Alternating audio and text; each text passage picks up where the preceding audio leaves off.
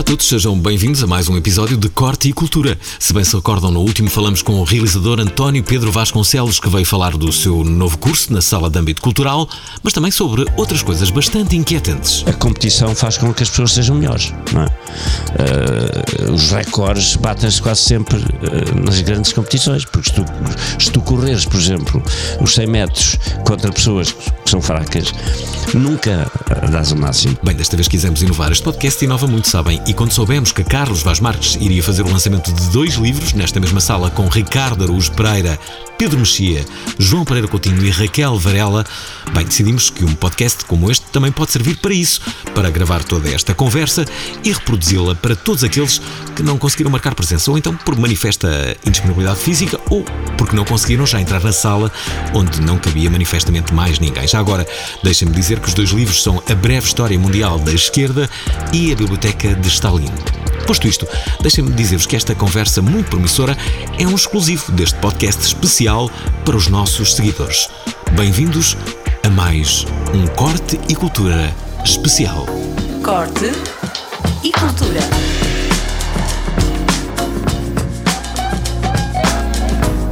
Podcast.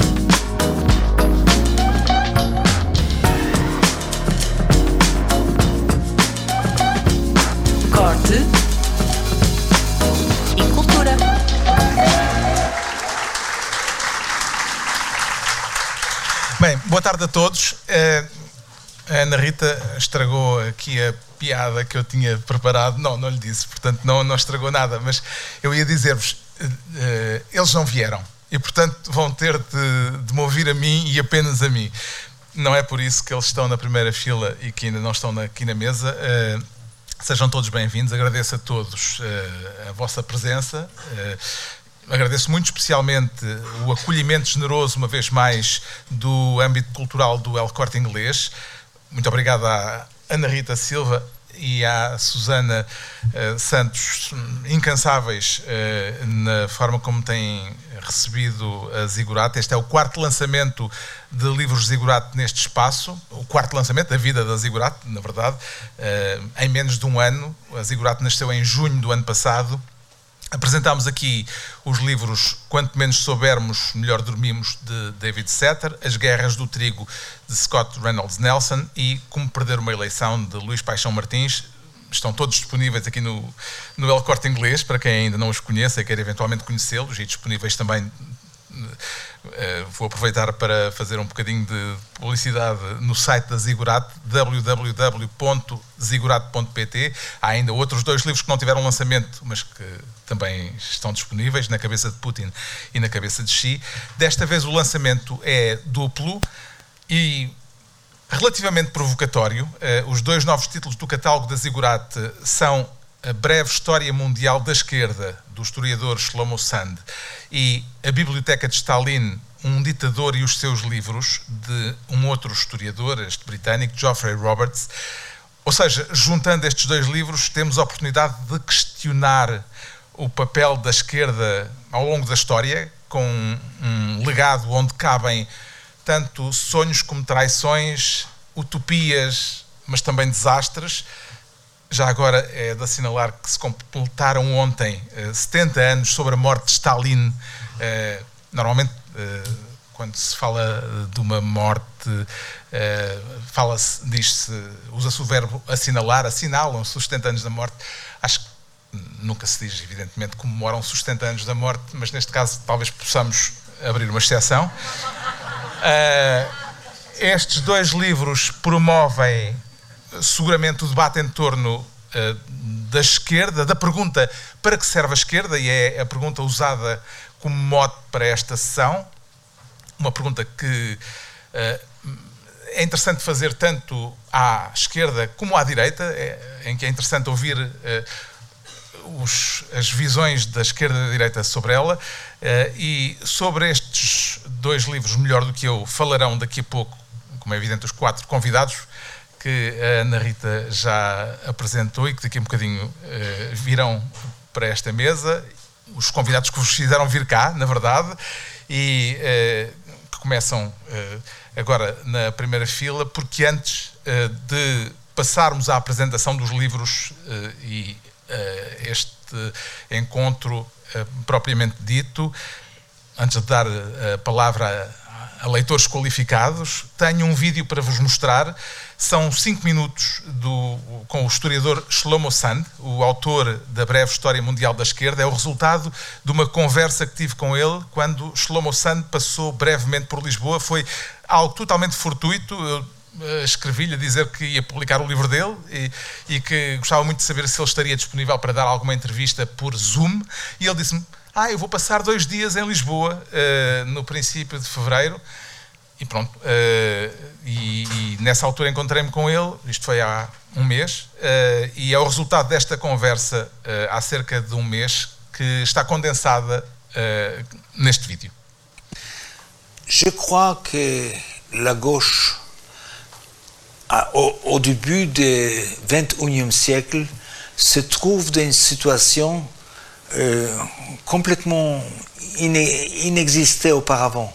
Je crois que la gauche se trouve dans une cassure très forte qui, a un rapport avec beaucoup de choses, mais qu'il faut réfléchir sur le destin de cette gauche politique, sociale, électorale, etc je me détachais complètement de, de communisme, de stalinisme, avec l'invasion de Prague par euh, les Russes euh, à 68. À ce moment-là, je continuais à être de gauche et en critisant les tragédies, euh, le stalinisme, les, famines en, Ukraine dans l'année 30 et les famines en, dans l'année 50 euh, en Chine, c'était pire même, pire même au point de vue du nombre de morts.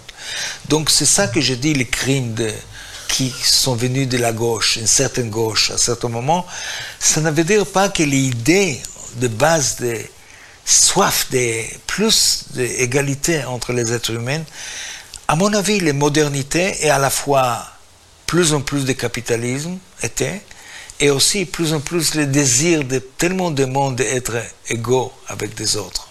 Jamais sans liberté, il n'y a pas une vraie égalité. Et ça, c'est mon avis. Et, je crois que, que la gauche, historiquement, n'a pas intégré vraiment le libéralisme politique. On me demande euh, si je suis social-démocrate ou si je suis communiste. Je dis non, je suis un libéral socialiste. Je crois que la seule chance qu'il y aura une gauche en futur est plus fort.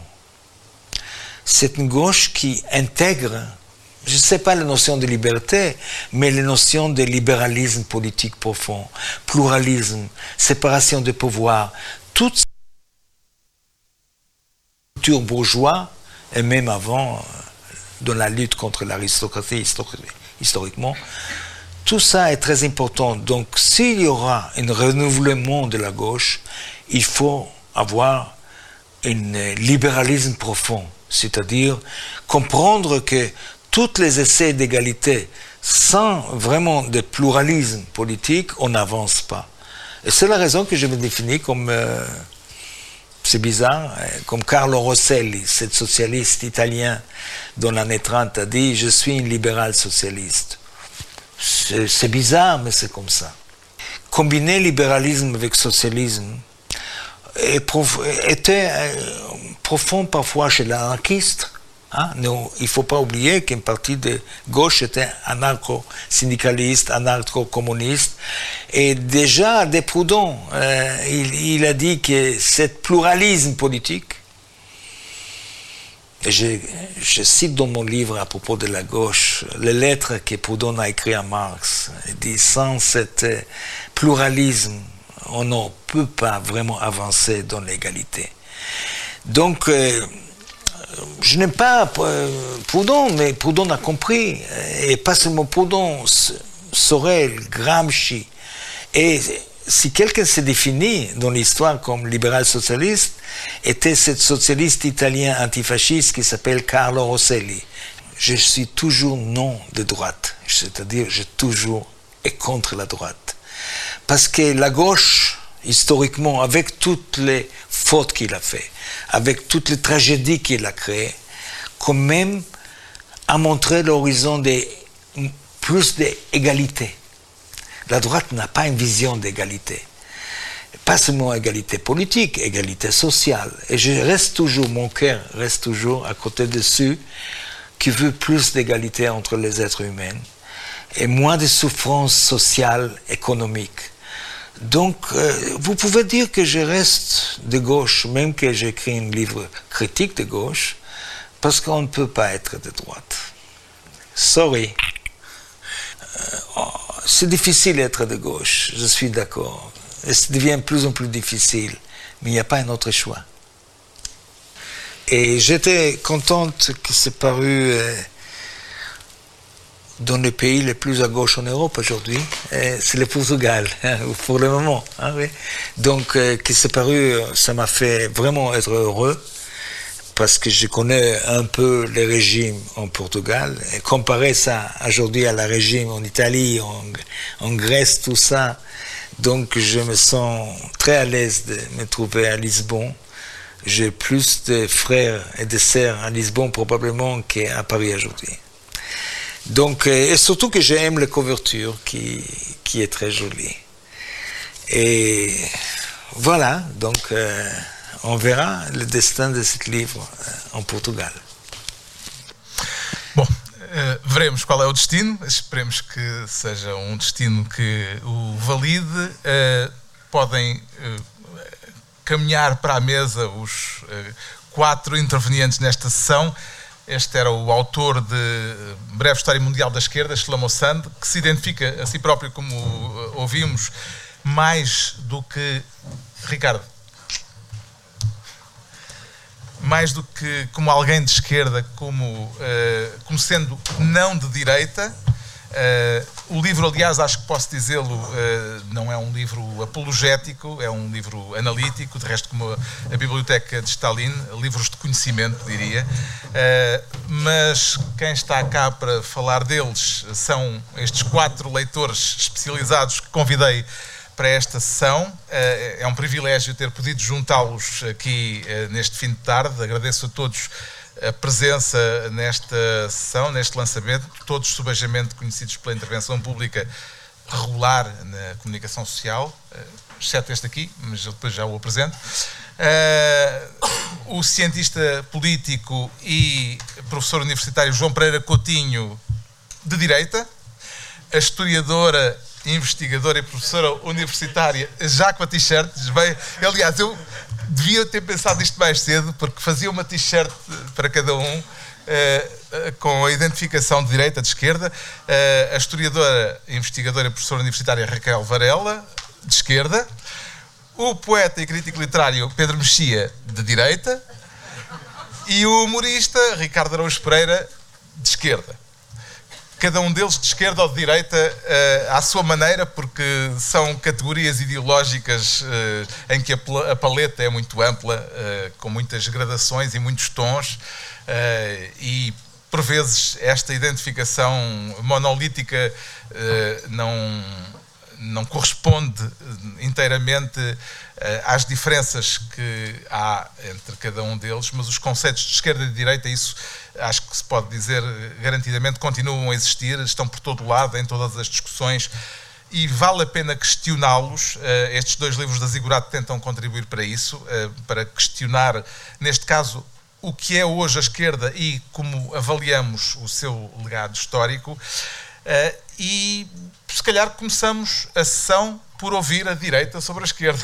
E passava a palavra para início uh, de conversa ao João Pereira Coutinho, uh, que não sei se trouxe a t-shirt uh, da, da direita, mas pronto, que aparece aqui neste painel como fazendo parte da equipa da direita.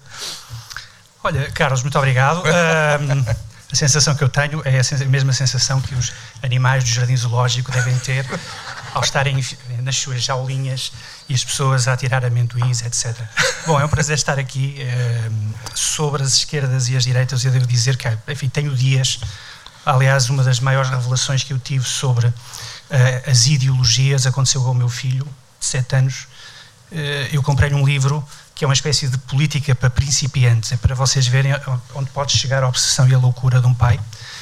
E, e fiz-lhe uma espécie de um, de um inquérito para saber onde é que ele se situava, com várias perguntas.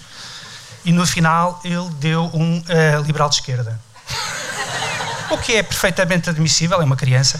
Agora, uh, o mais curioso foi que eu disse-lhe, filho, tu és um liberal de esquerda a partir de agora, uh, portanto, uh, eu aceito isso, eu sou pluralista, tolerante. Agora, a tua mesada, vamos ter que falar sobre ela, não é? Porque, como tu sabes, existem meninos sem mesada. E, portanto, eu vou ter que agora repartir pelos meninos sem mesada os 20 euros por mês que tu recebias. Ele fez uma pausa e disse que, afinal, se calhar gostava da iniciativa liberal.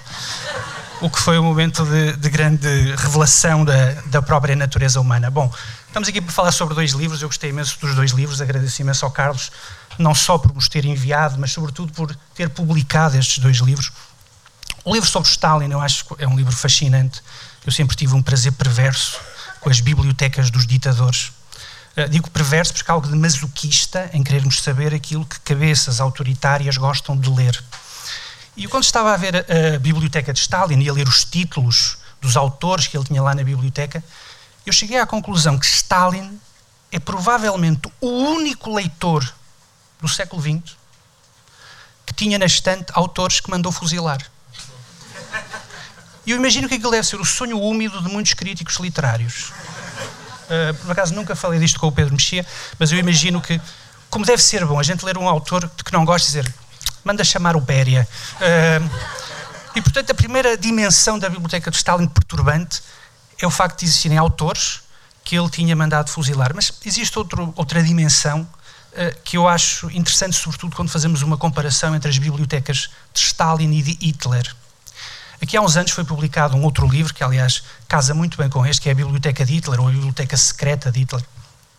Hitler também era um leitor, era um mau leitor, uh, e era um mau leitor porque lia lixo, mas não só porque lia lixo, porque faz aquilo que os maus leitores fazem, que é o total fechamento cognitivo e a tentativa de irem pescar nas obras que leem apenas aquilo que confirma as suas próprias crenças, sujidades, preconceitos, etc. Hitler teria 16 mil livros, sobreviveram 1200, uh, e há aquilo que se espera numa, da biblioteca de Hitler, ou seja, ocultismo, espiritismo, nacionalistas rasteiros, racismo, etc. e tal.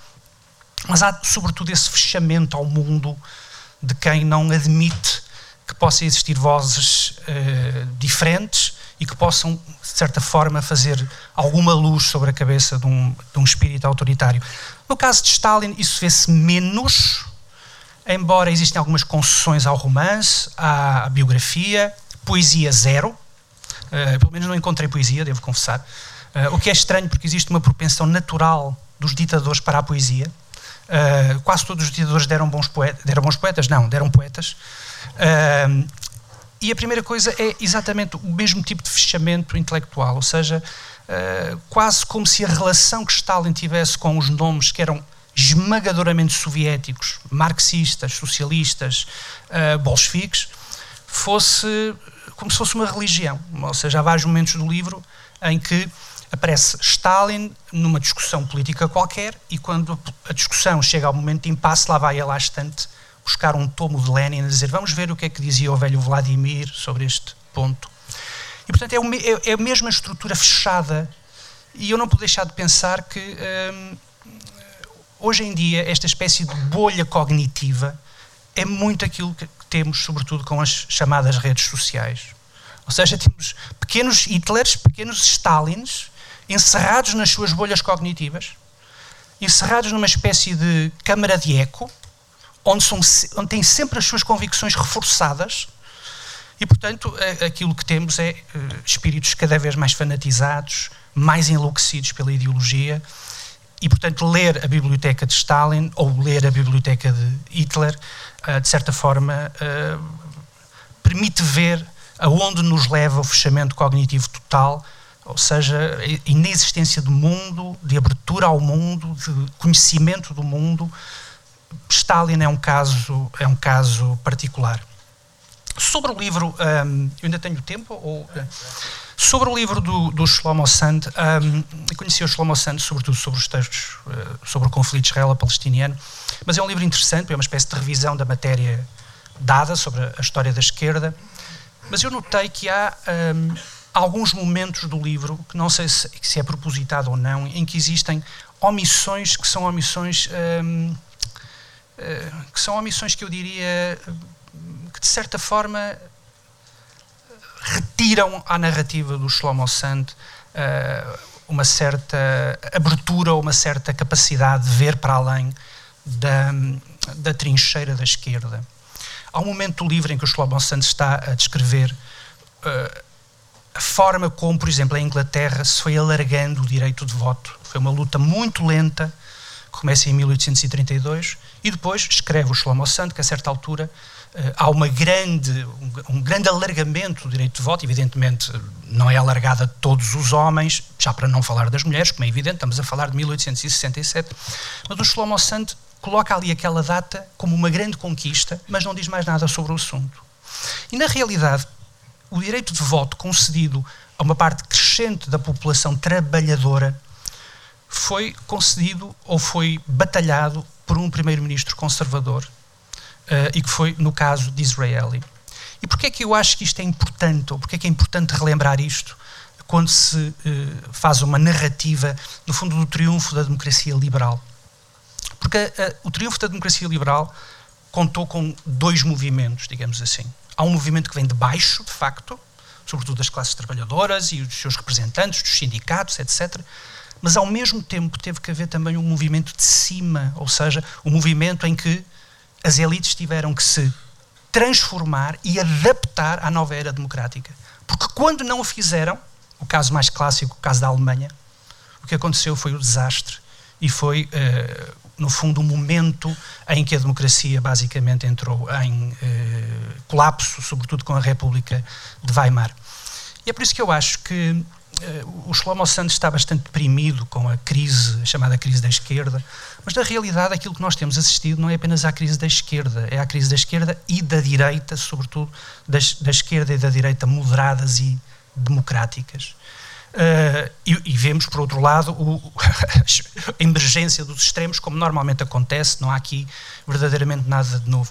E aquilo que nós vemos é que, da parte da direita, bom, a direita acha que basicamente a globalização só trouxe virtudes, considera que as deslocações de trabalho para outras latitudes não, não transporta nenhum preço social considerável, considera eventualmente que o facto de um trabalhador perder o seu emprego, eh, enfim, ele continua a ter eh, oportunidade de comprar com o subsídio de desemprego, bem entendido, eh, os produtos a um preço muito mais modesto, eh, como se não houvesse no trabalho e na dignidade do trabalho um elemento fundamental para as pessoas se sentirem válidas, validadas e como se isso não fosse importante para as suas identidades sociais. Portanto, há uma cegueira completa aos problemas da desigualdade.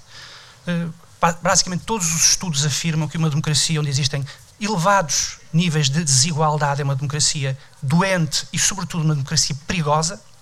Portanto, a direita está completamente cega, eu acho, a essa dimensão e depois temos a esquerda, que está perdida nas suas.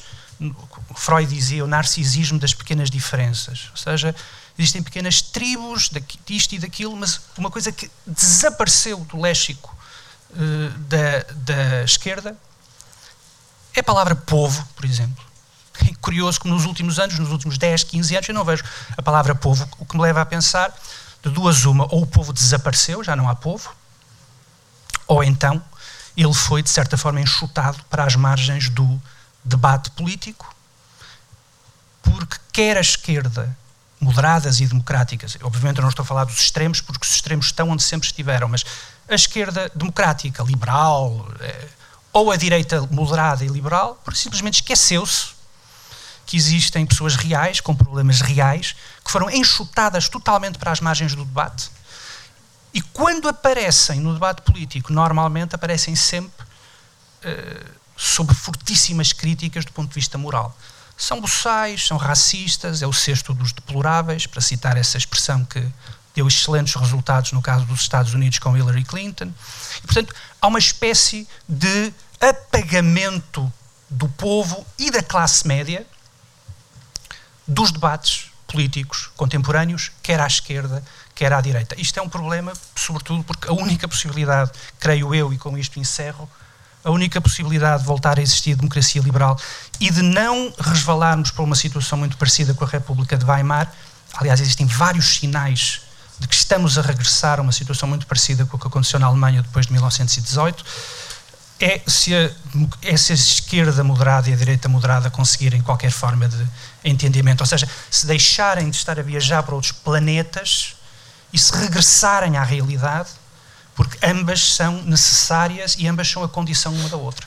Portanto, quando o Shlomo Sand afirma, eu sei que ele estava na, a brincar e era uma expressão da alma, mas quando ele dizia que não se pode ser de direita sorry, bom, aquilo que eu tenho a dizer é que se, se exclui uma parte deste debate, aquilo que vem a seguir é o colapso da democracia. É o absoluto colapso da democracia, como aliás aconteceu no caso da República de Weimar.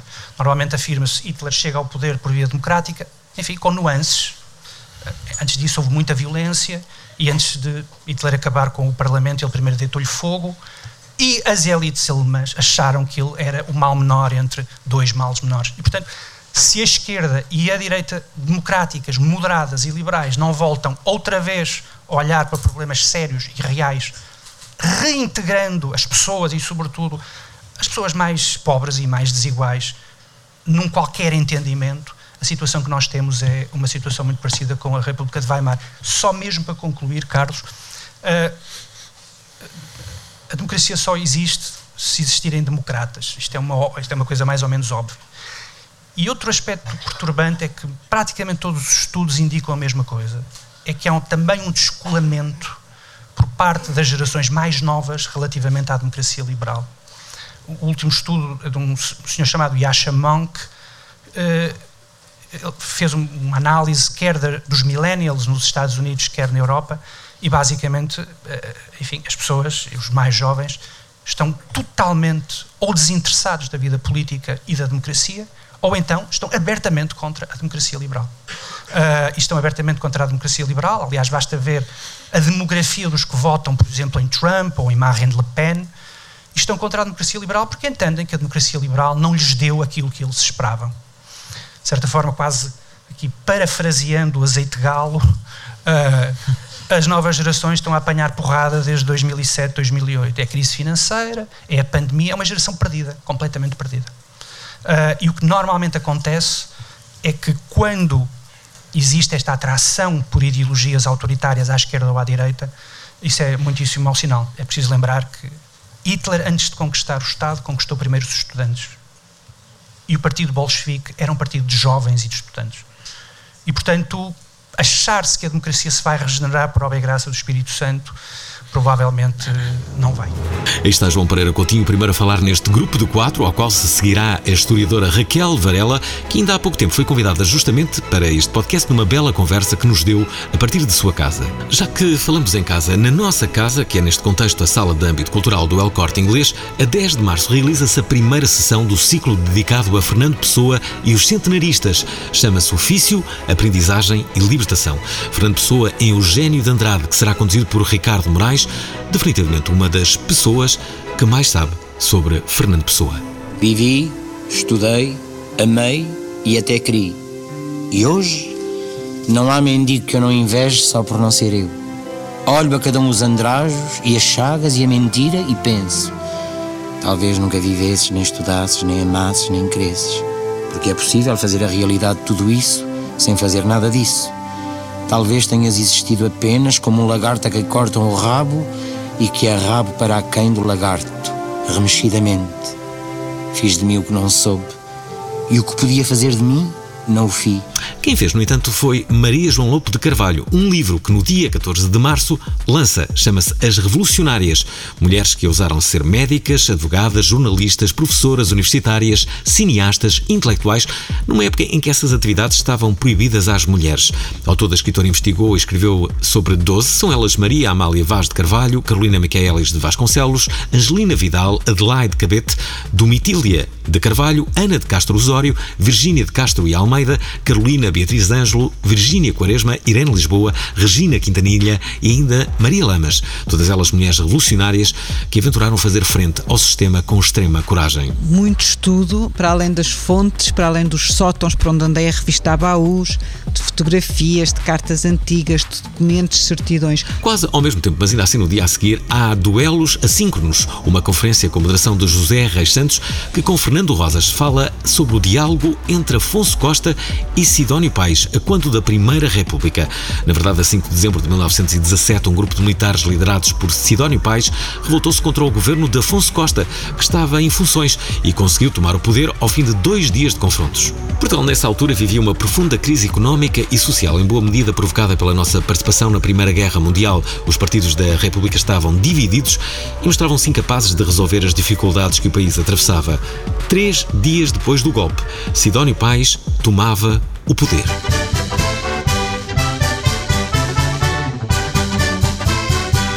Mas pronto, se não nos calamos agora, possivelmente também nos fazem aqui um golpe de Estado estes convidados desta edição de Corte e Cultura, onde de uma só vez, num rigoroso exclusivo, ouvimos Carlos Vaz Marques, Ricardo Aruz Pereira, Raquel Varela e João Pereira Coutinho.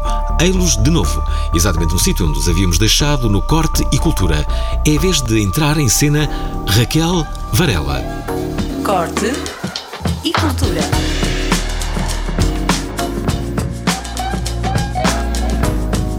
Podcast.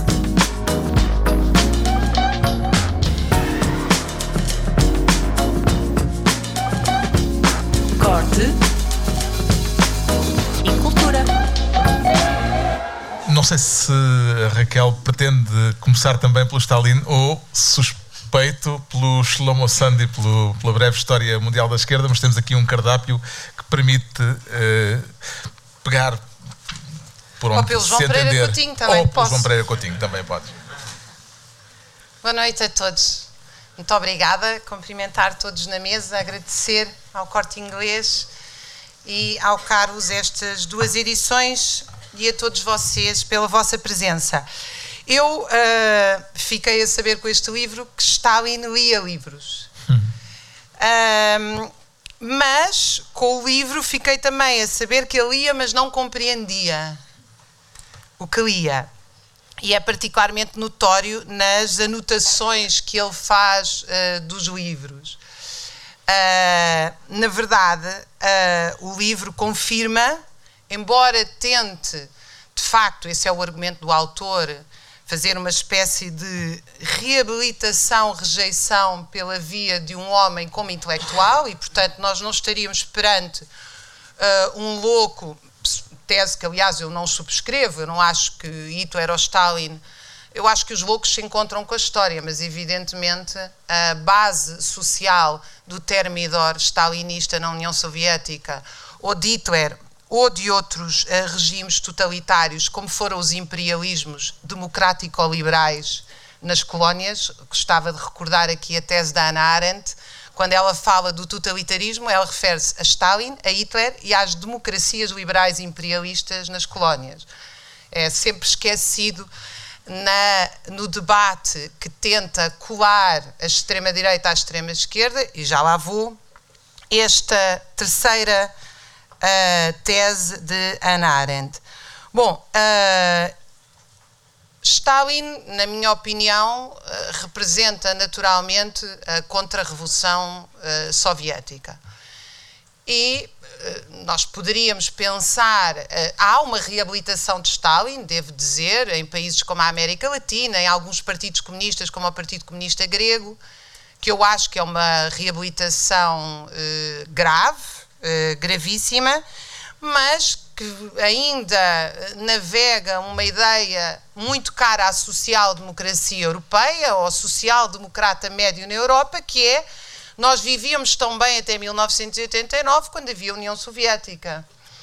Eh, Esta frase que vocês podem ouvir ser dita por eh, pessoas até próximas do PSD, certamente por pessoas que votam no PS e naturalmente no Partido Comunista, é na verdade um dos problemas que a esquerda tem hoje, porque enquanto nós não rejeitarmos ah, de forma uh, drástica tudo o que se passou na União Soviética a partir de 1926-27 e não legitimando também a situação da guerra civil, mas a guerra civil há sempre o argumento que nós estamos perante uma situação de exceção. A partir de 1927 não há nenhuma situação de exceção.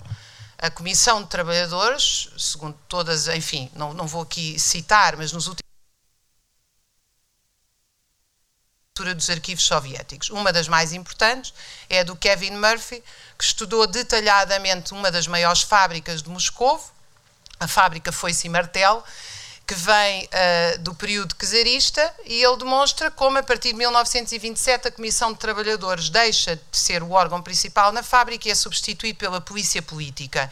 Isto generaliza-se em todas as, em todas as fábricas. Uh, muitas outras coisas acontecem, como a industrialização forçada através da coletivização forçada, uh, que é que vai originar uma brutal repressão e morte, não só, como se diz agora, na Ucrânia, mas a maioria dos mortos da coletivização forçada estão, estavam em território russo. Portanto, russo e ucraniano, a coletivização forçada na verdade, é uma brutalidade sobre estes povos.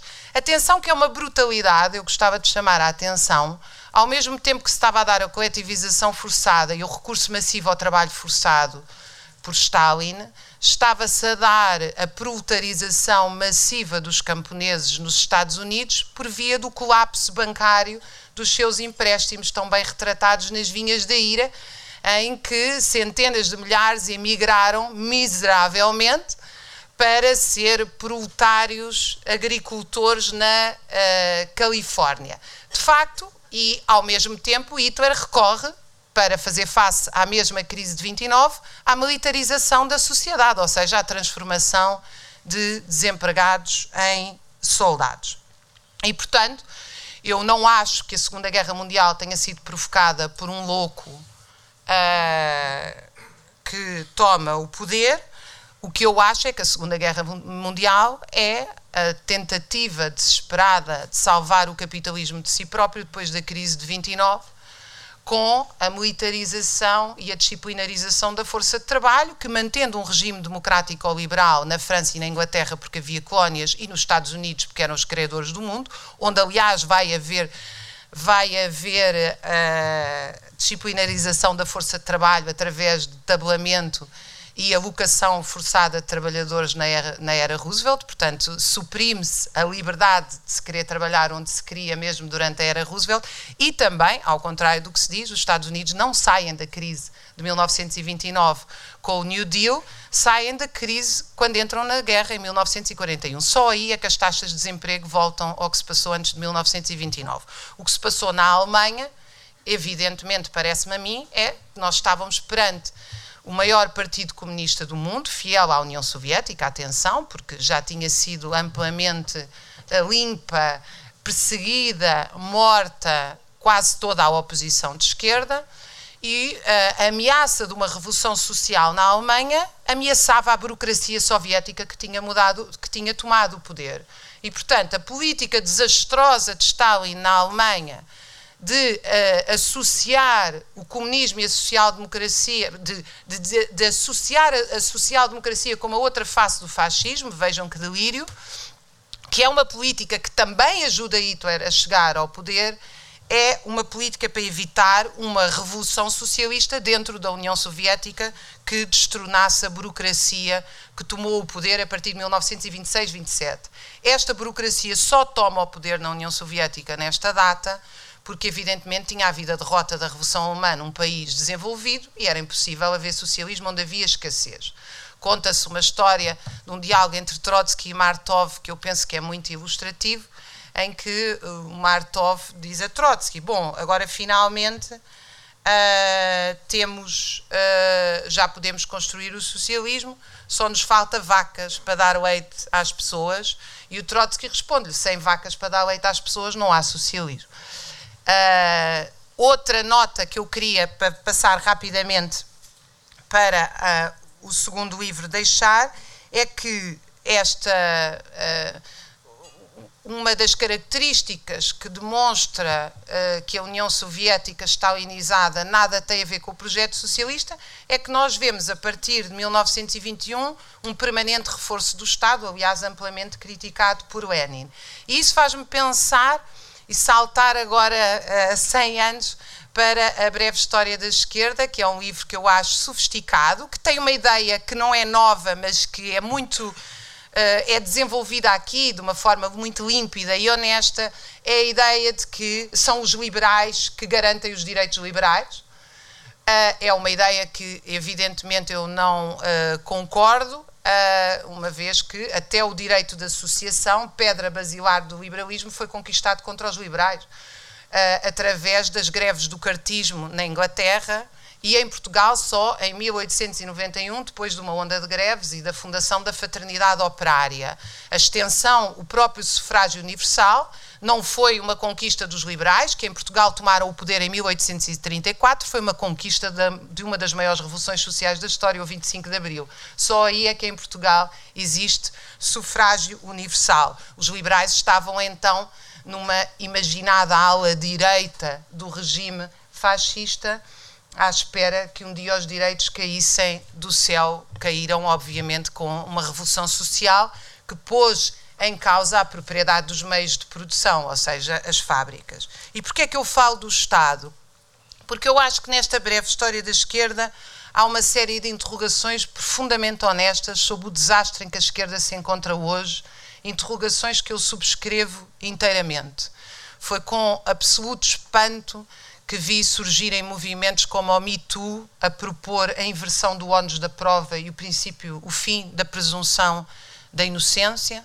Foi com absoluto espanto que vi colegas meus, homens que estudam questões de género há 40 anos, serem afastados de conferências porque eram homens.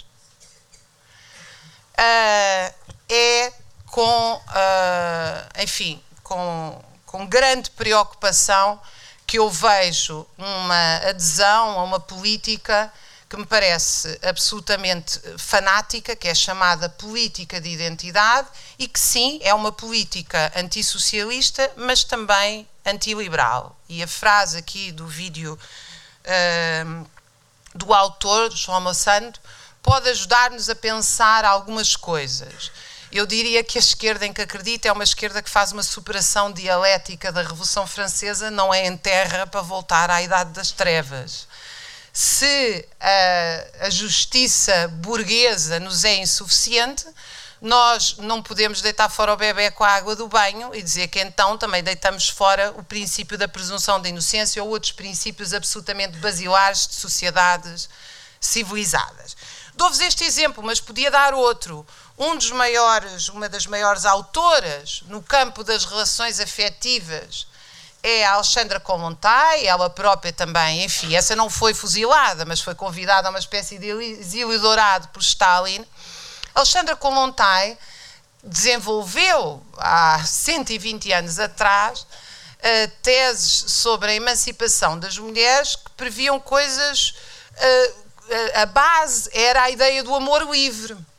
Ora, o amor livre não é que uh, se tem que ter muitas relações, ser bissexual, ser monogâmico. O amor livre é que deve haver uma expansão tal de direitos materiais e uma liberdade tal de direitos culturais que todas as pessoas vão ter direito a escolher com quem querem partilhar a sua vida afetiva. A Alexandra Kolontai vai muito mais longe. É, ela faz aquilo que eu penso que até se desenvolveu um bocadinho nos kibbutz em Israel no início, embora eu seja fortemente antisionista, que é a ideia da criação coletiva uh, das crianças. As crianças, os franceses têm esta ideia, não é? Para se criar uma, para se criar uma criança é preciso uma aldeia. E ela vai desenvolver essa tese de como uh, é, seria muito mais desenvolvido, não que todas as pessoas ou todos os casais tenham filhos, quiserem naturalmente, mas que as crianças deviam ser educadas uh, coletivamente. Vai defender coisas que hoje, aliás, são ainda, também elas profundamente revolucionárias, que é a ideia de que deve haver um restaurante e uma lavandaria por cada bairro ou rua coletivo, de maneira a que os casais, quando chegam a casa, possam ir fazer amor, ver um filme, ir ao teatro, em vez de irem a tratar da reprodução social.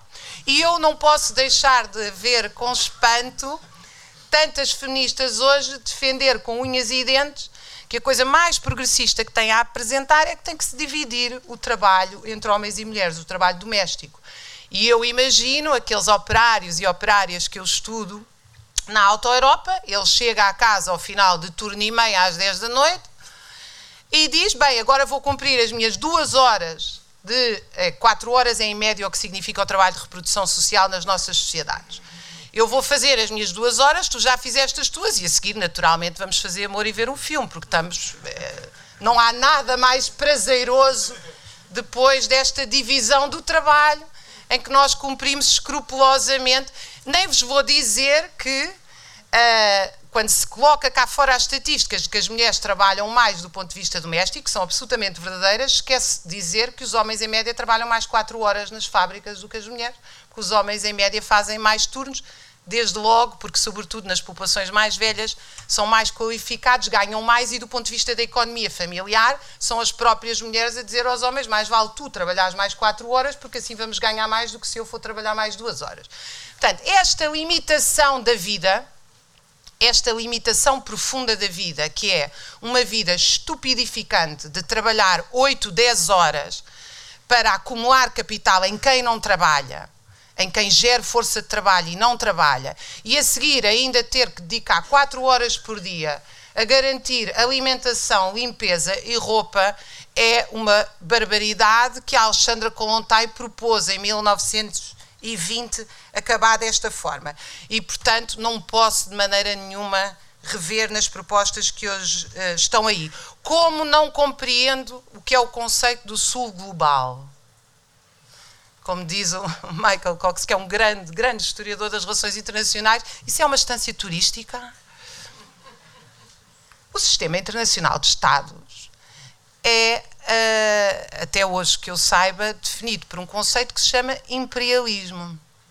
Não existe o norte e o sul global, não existe o norte burguês e o sul operário. Uh, no sul há empresas há burgueses, há empresários e no Norte há uma classe trabalhadora que, aliás, tem sido. Uh, tem sido ampliada de forma absolutamente extraordinária. Vocês hoje entram num hospital ou numa escola e os métodos de gestão utilizados são os que eram utilizados numa fábrica nos anos 30 de automóveis nos Estados Unidos. E, portanto, parece-me absolutamente impressionante vir, ouvir agora pessoas de esquerda explicarem-me que a nossa grande luta é entre o norte e o sul. É uma espécie de cretinismo topográfico político. Uh, tudo isto supostamente é para substituir a luta de classes e nos oferecer horizontes que, uh, que uh, explicariam as sociedades por outras realidades que não essa realidade central que nos divide e que naturalmente não é a única, mas é a mais uh, importante. A luta Deixar, de classes. Vou, é isso? A luta de, cla é, é, a luta de, a luta classes. A luta de classes, vejam bem, isto é. Uh, eu, quando podia dizer conflitos sociais, e talvez não ferisse tanto os ouvidos. uh, as sociedades estão. Nós, na, a, a sociedade divide-se há 200 anos em duas classes fundamentais burgueses, que eu vou dizer burguesia, porque é um conceito historicamente preciso, não vou dizer grande capital, se não pensam que eu sou Jerónimo de Souza, que também é um conceito não preciso, obviamente. Isso tem a ver com a linha frentista do PCP, desde o rumo à vitória, para ver se encontra alguns burgueses progressistas que façam parte da linha oficial do PCP. Existe burguesia. Burguesia, nós estamos a falar dos detentores dos meios de produção, não é da casa pessoal, isso é uma demagogia nós estamos a falar das grandes comunicações, dos transportes e do setor do investimento que permite investir a, eh, a banca, nomeadamente. Do outro lado, existem trabalhadores e frações de trabalhadores. E os trabalhadores têm identidades, culturas, formas, género e também sexo, atenção, porque as duas coisas existem, uh, e muito distintas. Uh, reduzir isto a duas classes inamovíveis uh, que não têm cor, nem cheiro, nem complexidade, não faz sentido. Mas ignorar que essa é a fratura principal da nossa sociedade é perder do horizonte que todos os dias a nossa vida é definida, quer nós queiramos, quer não, por uma coisa muito simples. A maioria das pessoas sai todos os dias de manhã para vender a sua força de trabalho, senão não sobrevivem. E há uma minoria, cada vez mais minoria, que sai todos os dias de manhã para gerir investimentos e força de trabalho. E é isso que condiciona culturalmente a nossa sociedade. E, portanto, a mim parece-me que qualquer política de esquerda tem que partir daqui. Mas partir daqui não é chegar aqui. Porque as, quer dizer, o princípio mais bonito de uma esquerda socialista era um princípio que, uh, uh, que fica bem claro aqui na crítica que o Shlomo San faz à esquerda, mas também na história que ele faz. A ideia não era libertar-nos do trabalho eh, brutal, era tornar todo o trabalho criativo, era tornar as relações livres, era tornar a vida política plural, era que a fraternidade, a liberdade e a igualdade da Revolução Francesa não fossem meramente formais.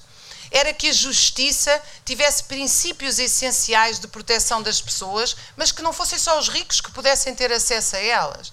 Quer dizer, é a ideia, se vocês eh, eu digo muitas vezes isto: se vocês comprarem um livrinho chamado Trabalhadores do Mundo Unidos, que tem as atas da Associação Internacional dos Trabalhadores em 1864, está lá tudo. A igualdade salarial entre homens e mulheres, o fim do dumping social entre imigrantes. Sabem como? Não é aderindo à política liberal que tão bom. Os nossos filhos vão para a Austrália e depois vêm uns do Nepal e outros vêm não sei para onde e nós chamamos a tudo isto diáspora no 10 de junho e achamos imensa graça que ainda por cima mandem divisas.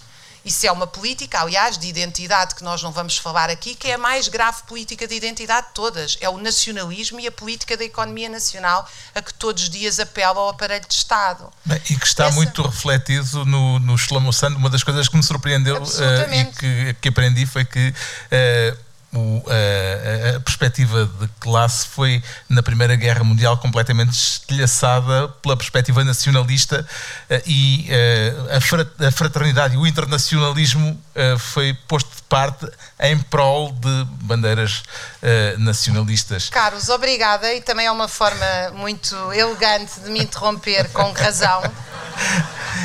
É só um pedido Mas de, eu acho para que é abreviar um bocadinho. Eu acho que o pecado capital da esquerda começa em 1914, quando apoiam os seus governos na Primeira Guerra Mundial, em vez de ter uma política internacionalista, e termina quando, em 1989, olham para aquelas revoluções extraordinárias e ficam com muita pena. Ainda bem que caiu o muro, cabe a nós reconstruir o socialismo, que não passava naturalmente por Stalin, cuja morte eu também comemoro com alegria. Obrigada. Obrigado, Raquel Varela. Eu acho que uh, se há um mérito uh, que, que, se pode, quer dizer, acho que há vários, mas uh, um evidente e que ficou claro agora na intervenção da Raquel Varela que se pode atribuir a estes livros é que eles fazem-nos viajar para uh, muitas, muitos aspectos uh, políticos e sociais uh, e isso refletiu-se muito na, na forma como a, Raquel viajou de facto por uma miríade de, de questões mesmo independentemente de, do próprio texto direto dos livros. É, os livros fazem viajar, mas podcasts como este também. Também o podem fazer. Era Raquel Varela a falar numa sessão histórica, ela que é justamente historiadora. Quem quer ficar para a história é também este mês de março, na sala de âmbito cultural do El Corte Inglês. Há de resto muitas conferências e uma delas faz parte de um ciclo dedicado ao Islão. Neste mês há duas sessões marcadas, a primeira a 16 de março, o Islão na Espanha, Sociedades em Contacto, e a 23, do Califado às Taifas, um mundo vibrante de cortes, cidades e letrados. Mas não se pense que são só conferências e lançamento de livros. Não há só isso. Há também um curso dado por Carlos Filhais entre 20 de março e 24 de abril. Chama-se História do Céu e da Terra. Expõe-se então neste curso não apenas a história dos objetos que vemos no céu e a história da Terra, mas também o modo como chegamos ao nosso conhecimento atual. Somos, de resto, o terceiro planeta de um sistema planetário, um dos muitos da Via Láctea. Pois bem, a primeira sessão é 20 de março e é sobre o nosso lugar no cosmos, o lugar do nosso planeta, do sistema solar, o lugar do sistema solar na Via Láctea e lugar da Via Láctea no universo. A 27 de março vai-se falar sobre o início de tudo, o Big Bang, como o cosmos nasceu há 14 milhões de anos e sua evolução desde então com sucessivos processos de auto-organização. Para os menos avisados, sabem que nessa altura ainda não existia a sala de âmbito cultural, nem sequer Carlos Filhais. A ciência é uma obra humana. Eh, é feita por homens e por mulheres. E, e por isso nós temos de mostrar isso. Divulgar a ciência é também divulgar o modo como a ciência é feita. E a ciência é um processo continuado. É a ciência que é um processo continuado e também esta nossa agenda, onde entretanto entra em cena a minha vizinha, sim, ouviram bem, a minha vizinha Teresa Paiva. Ela lança o seu livro O Meu Sono e Eu, Mitos e Factos. Nele fala sobre ajudas para dormir, sobre posições para dormir, horas de dormir e a duração do sono. Teresa Paiva é uma das maiores especialistas em sono e este livro pode muito bem responder a algumas questões e fazer até dormir melhor. Estamos numa época em que tudo se conhece, mas que há uma enorme desinformação. E é, constantemente aparece na publicidade a solução ótima, miraculosa, que faz uma pessoa dormir e é o remédio que faz dormir, o, o medicamento que, que, garantidamente o faz dormir, o colchão, a almofada, o alimento, etc. São questões que aparecem muito na televisão e em todo lado, digo eu. Finalmente, antes de passarmos à conversa deste episódio, deixem-me dizer que no dia 21 de março há uma ação especial no Dia Mundial da Poesia. Poemar consigo. A única evidência é crescer para o sol. A poesia de Eugênio de Andrade, onde José Anjos convida Raquel Marinho, da página O Poema Ensina a Cair, e também Ana Isabel, da harpa. É urgente o amor. É urgente um barco no mar. É urgente destruir certas palavras, ódio, solidão e crueldade, alguns lamentos e muitas espadas. É urgente inventar alegria, multiplicar os beijos, as searas. É urgente descobrir rosas e rios e manhãs claras. E é urgente também seguirmos com a conversa que gravamos exclusivo para este podcast com Ricardo Araújo Pereira, João Pereira Coutinho, Raquel Varela, Carlos Vaz Marques e Pedro Mexia, que vai entrar já a seguir. Boa tarde a todos. Obrigado, Carlos, pelo convite. Obrigado ao Corte Inglês que, que, que nos acolhe. Eu vou começar pelas t-shirts, uh, porque nem nos censos uh, nós temos que responder à pergunta se somos de esquerda ou de direita. Mas é de facto uma pergunta que nos acompanha uh, ou é uma identificação que nos acompanha e que não é falsa.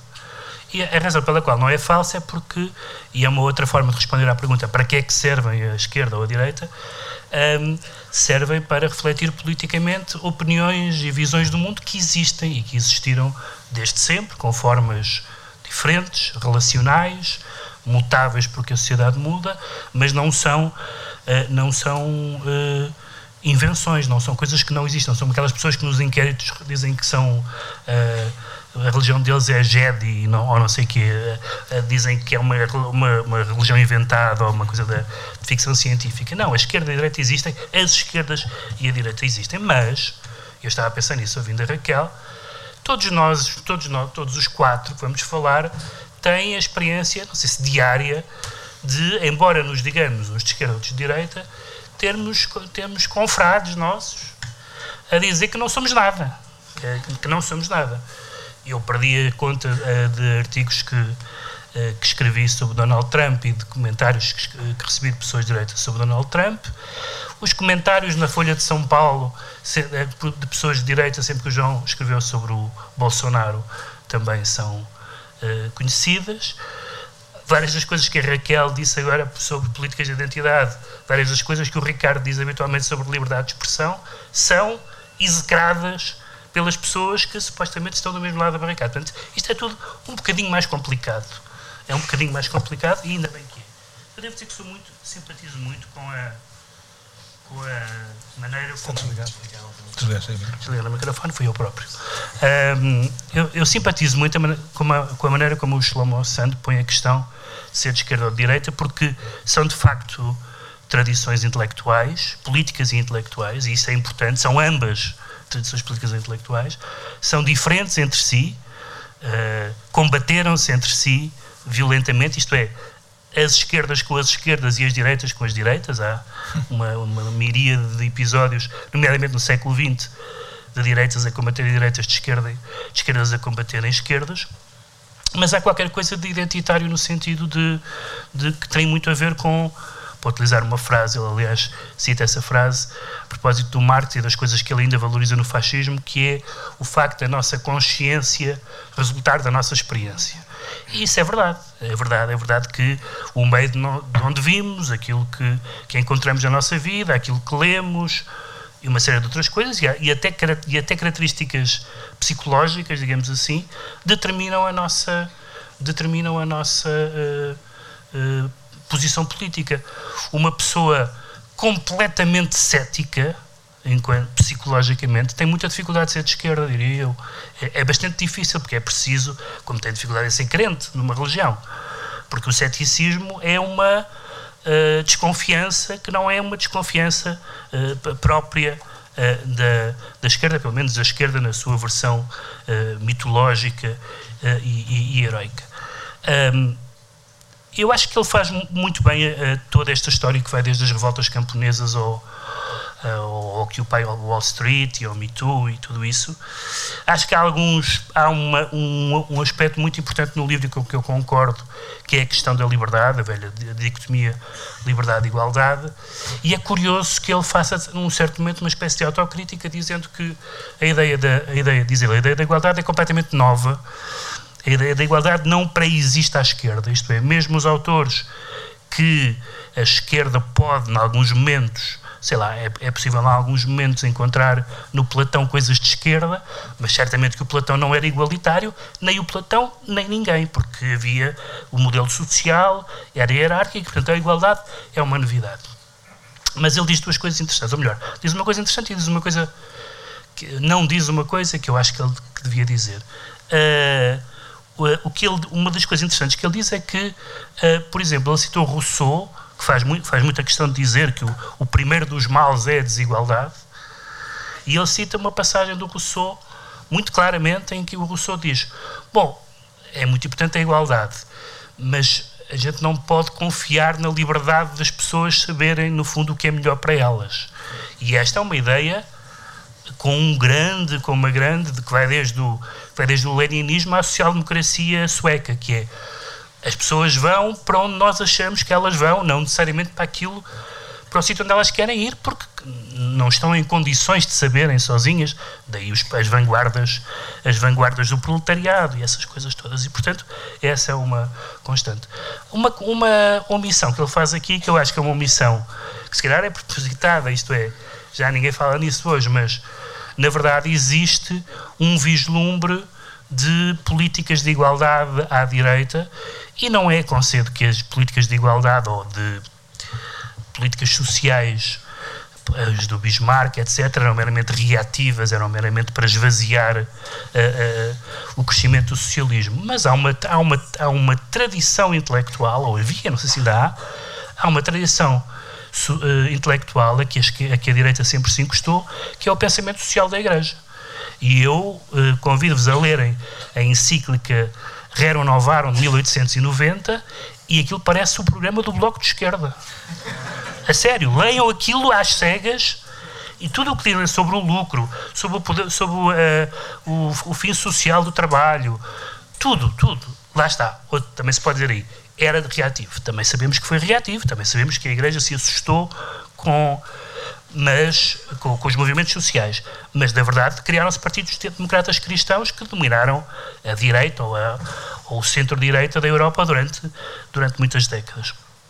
Uh, a segunda nota que eu queria ainda sobre este livro, são dois, três sobre esta e um sobre o, sobre o Stalin, uh, é a, a, as questões sobre o, sobre o marxismo. Na verdade, o marxismo continua a ser uh, o aspecto mais fascinante da história da esquerda. Não, não me custa nada dizer isso, são, os, são quase invariavelmente os autores mais interessantes uh, da história da esquerda, são marxistas, de alguma forma. Uh, e, na verdade, a, a, tentativa interessante, ele não se refere aqui diretamente a isso, é saber se é possível discutir o legado do marxismo, vamos dizer, do marxismo-leninismo ou do comunismo, passando por cima da experiência histórica. Aquela famosa ideia do, do, do Badiou, etc. A ideia do comunismo. Isto é, há uma ideia e a ideia não foi manchada uh, pelo, pelo que aconteceu. Que atenção, toda a gente faz isso. A ideia do cristianismo não foi manchada pela Inquisição, para nos ficarmos pela Inquisição. Uh, não foi manchada, isto é, ninguém deixou de ser crente por causa disso. As pessoas dizem, não, isto foi um desvio grave, mas a ideia ficou lá. Será que a ideia do comunismo ficou manchada pelo Stalin e pelo Mao Tse-tung e não sei o que mais? É, um, é uma discussão que ele só aqui aflora uh, muito ao de leve. Uh, e, a última, e a última nota que eu acho que ele, uh, sobre, este, sobre este livro, é que é, não, há, há uma ainda positiva, que é a maneira como ele diz que na, na inflexão autoritária ou na inflexão liberal das esquerdas, ele diz há um critério histórico e cronológico que é ter-se estabelecido primeiro um parlamentarismo burguês ou um movimento operário. Ele diz, nos sítios onde houve primeiro uh, pluralismo, não houve comunismo e vice-versa. Mas isso, que tem alguma utilidade comparativa, era preciso agora ver país a país se ele tem razão, mas uh, isso é tão, tanto interessante quanto o marxismo, que é, para mim que não sou marxista naturalmente, um determinismo e, portanto, muito pouco interessante como doutrina política neste ponto de vista, interessantíssimo noutros, a, a Revolução Russa uh, nasceu do Lenin a tirar fora o manual de instruções porque nem houve revolução burguesa, nem houve capitalismo, houve, houve uma aliança uh, com os camponeses que eram supostamente reacionários, toda, todo o playbook uh, uh, uh, marxista-leninista foi ignorado pelo Lenin e, e com, com, resultados políticos, que foi a vitória, e passar de uma, de uma facção a ser, a ser hegemónico. A, ulti, a, última nota é que eu acho que ela às vezes é, por razões geracionais, demasiado brando com algumas memórias memórias uh, emotivas, político-emotivas, como por exemplo o Maio de 68, é, é aqui uh, tratado de uma forma. Uh, não, não sei se é menos severa ou mais severa, não é uma questão da severidade. É, o Maio de 68 foi um absoluto triunfo cultural. Foi uma derrota política, mas não podia ser senão uma derrota política. Não tinha nenhuma plataforma, pelo menos do ponto de vista dos estudantes, não tinha nenhuma plataforma estabilizada para ser uma, uma, uma, uma vitória política, mas foi uma vitória cultural em toda a linha. Em termos comportamentais, em toda a linha. Nós somos todos filhos do, do, do Maio de 68 e, portanto, isso é interessante. Eu acho que ele está tão uh, melancólico quanto às, às, vitórias passadas e presentes, sobretudo da esquerda, que passa sobre isso. Eu tinha muito mais coisas para dizer, mas como não tenho mais tempo, vou só dizer duas coisas sobre a biblioteca de Stalin. Uh, e uma, uh, uma tem a ver com a com a importância das ideias. Eu não fiquei particularmente convencido, para já não fiquei convencido que, que, que não fiquei convencido com a ideia de que se humaniza uma pessoa dizendo que ela lê muitos livros. Conheço demasiados escritores para saber que isso não é verdade.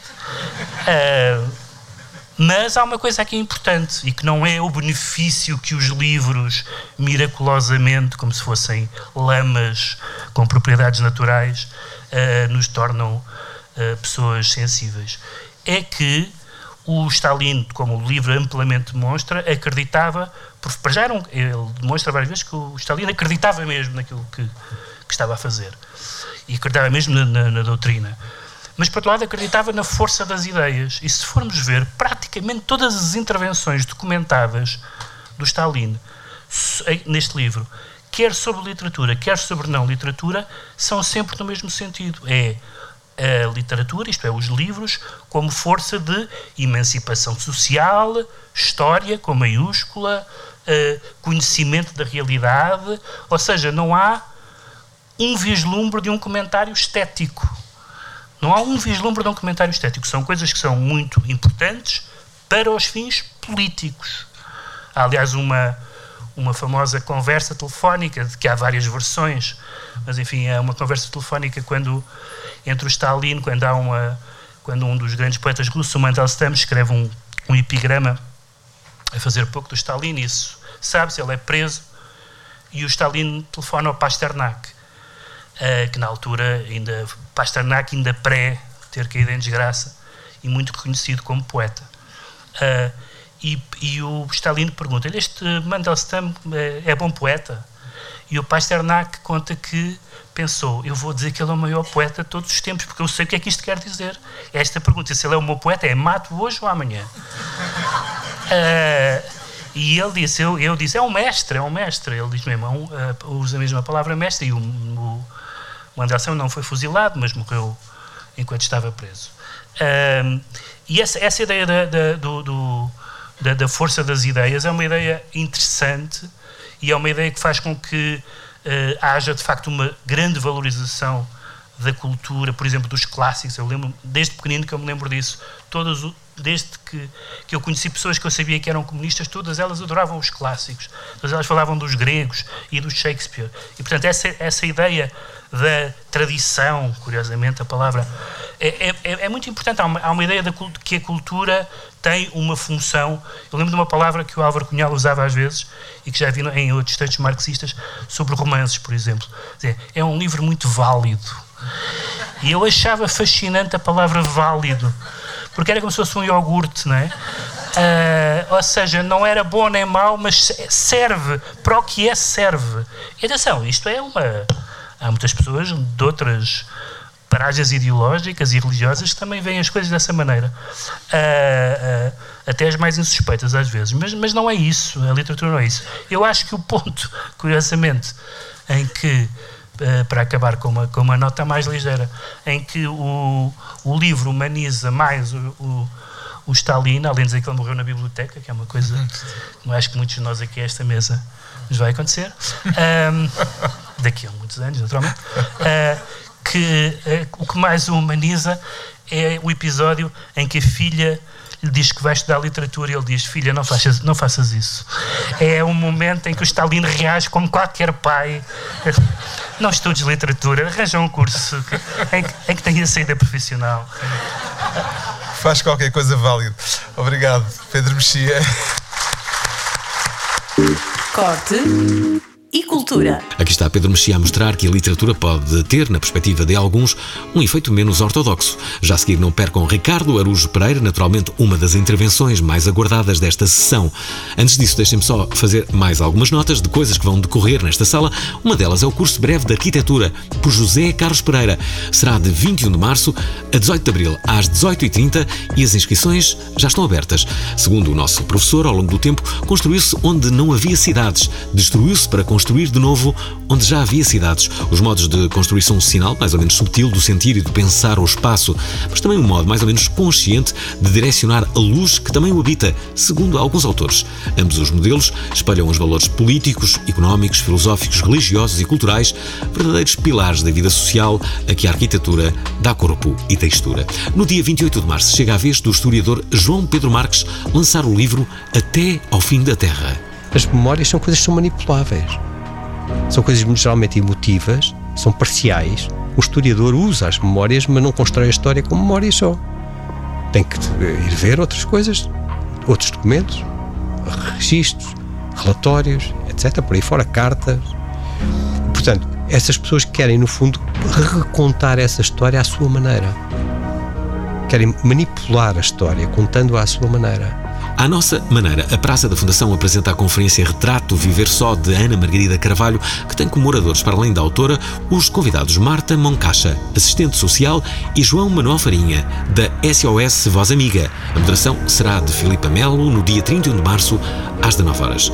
E pronto, vamos agora à parte final deste encontro assinalável, onde agora a voz vai ser de Ricardo Araújo Pereira. Ricardo. Viva. De esquerda. Viva, boa tarde. Boa tarde. As minhas duas filhas estão a estudar literatura. Eu estou muito orgulhoso que elas estejam a preparar-se magnificamente para o desemprego. Uh, eu não pensem que eu não sei o que é que vocês estão a pensar.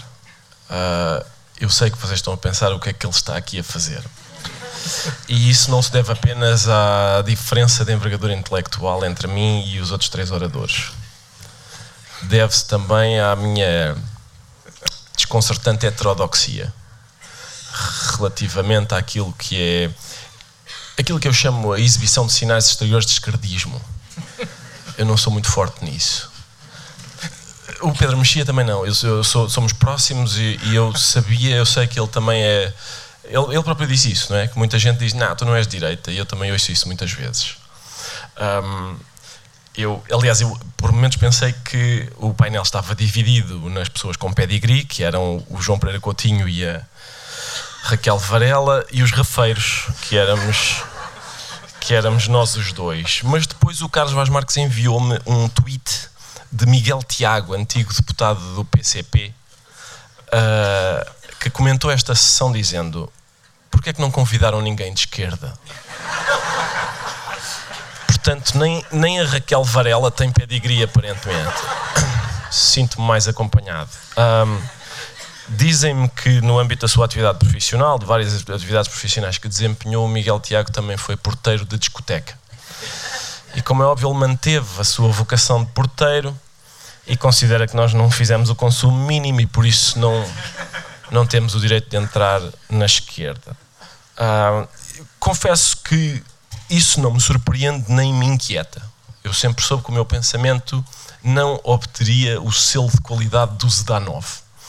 Uh, e portanto não estou perturbado com isso. Além de que isto, se isto fosse, se este lançamento decorresse na Soeiro Pereira Gomes, certo, eu seria de direita. Estamos no corte inglês aqui, acho que ainda. No corte inglês é mais fácil para mim uh, convencer as pessoas de que sou de esquerda. Uh, coisa da qual estou firmemente convencido, devo dizer. eu, aliás, queria começar por não só pôr em causa a minha, além de ter posto a minha presença aqui, aqui queria pôr em causa isto tudo, que é, vocês imaginem, imaginem uh, que uma editora editava uma breve história mundial da direita em simultâneo com um interessante estudo dos filmes projetados na sala de cinema da residência de Hitler em Obersalzberg, que ele tinha.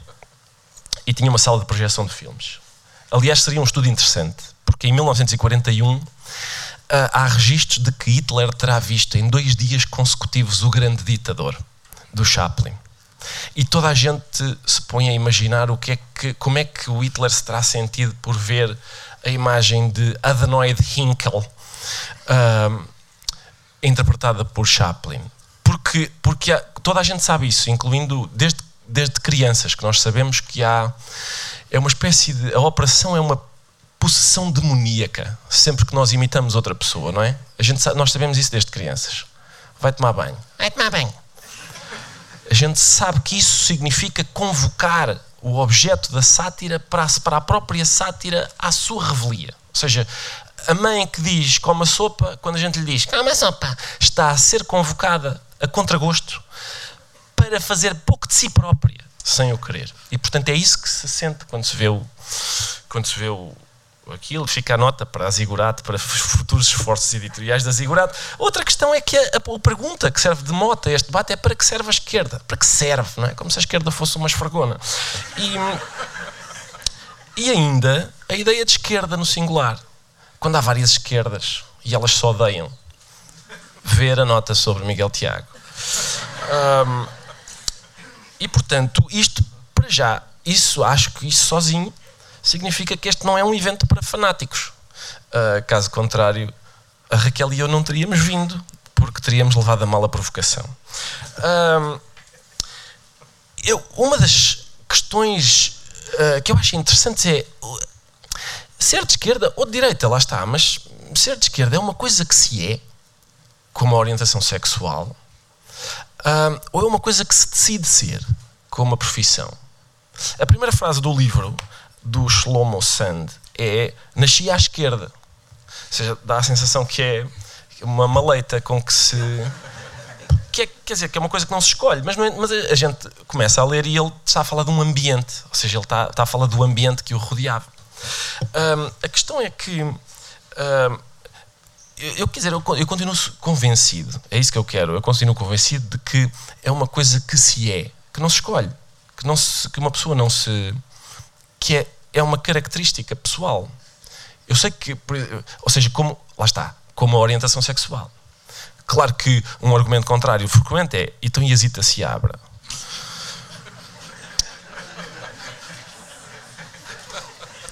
Uh, certo. Mas o pai do meu, o pai do meu amigo Guilherme também foi casado até pai, aos 50 e depois foi viver uma relação homossexual com um homem. E portanto é possível, não é? É possível. Uh, enfim, queria deixar, de fazer essa transição, sim, sim, sim. Uh, a, questão é a seguinte: é, o que me agrada, eu também tenho uma história familiar, curiosamente, João. As minhas filhas, uma vez, eu ia, ia levá-las à escola, já foi há algum tempo, e elas perguntaram quem é este? Era um cartaz com o cavaco. E eu disse: é Presidente da República e candidato a Presidente da República. Vais votar nele? Não. Porquê? Porque ele é de direita, eu sou de esquerda. O que é que isso quer dizer? E eu dei-lhes a definição de Norberto Bobbio, que é as pessoas de esquerda acham que as pessoas são mais iguais do que desiguais. E por isso a sociedade deve tender, ainda bem que esta música começa agora.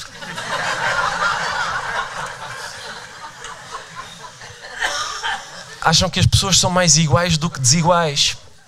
E por isso estão convencidas de que a sociedade deve tender para reproduzir essa igualdade. As pessoas de direita acham que as pessoas são mais desiguais do que iguais. E por isso acham natural e até justo que, dentro de certos limites, a sociedade reproduza essa desigualdade. Porque há questões que distinguem as pessoas, não é? Para as pessoas de direita. Por exemplo, a questão do mérito. Umas pessoas têm mais mérito do que outras e por isso é natural que a sociedade, e justo até, que a sociedade as permeie mais do que a outras. A crítica habitual da esquerda é essa ideia. É a de assinalar que muitas vezes aquilo a que nós chamamos mérito uh, é uma noção um pouco escorregadia, não é? Aquela ideia de, quer dizer, quando a gente verifica que boa parte dos filhos de médicos são médicos e dos filhos de advogados são advogados, e que isso não é exatamente uma coincidência, não é genético. É porque é mais fácil, quando se cresce numa casa de advogados, rodeado por livros de direito, ser advogado, e quando se cresce numa, numa casa em que o pai é pedreiro, é natural que uma pessoa seja pedreira. E, portanto, a, questão do mérito é, é isso. A, a, a, esquerda põe. Notem, atenção. Apesar disto tudo, eu queria que ficasse claro que eu não faço um julgamento moral. Ou seja, eu não creio que a Raquel Varela e eu sejamos moralmente superiores ao Pedro Mexia e ao João Pereira Coutinho.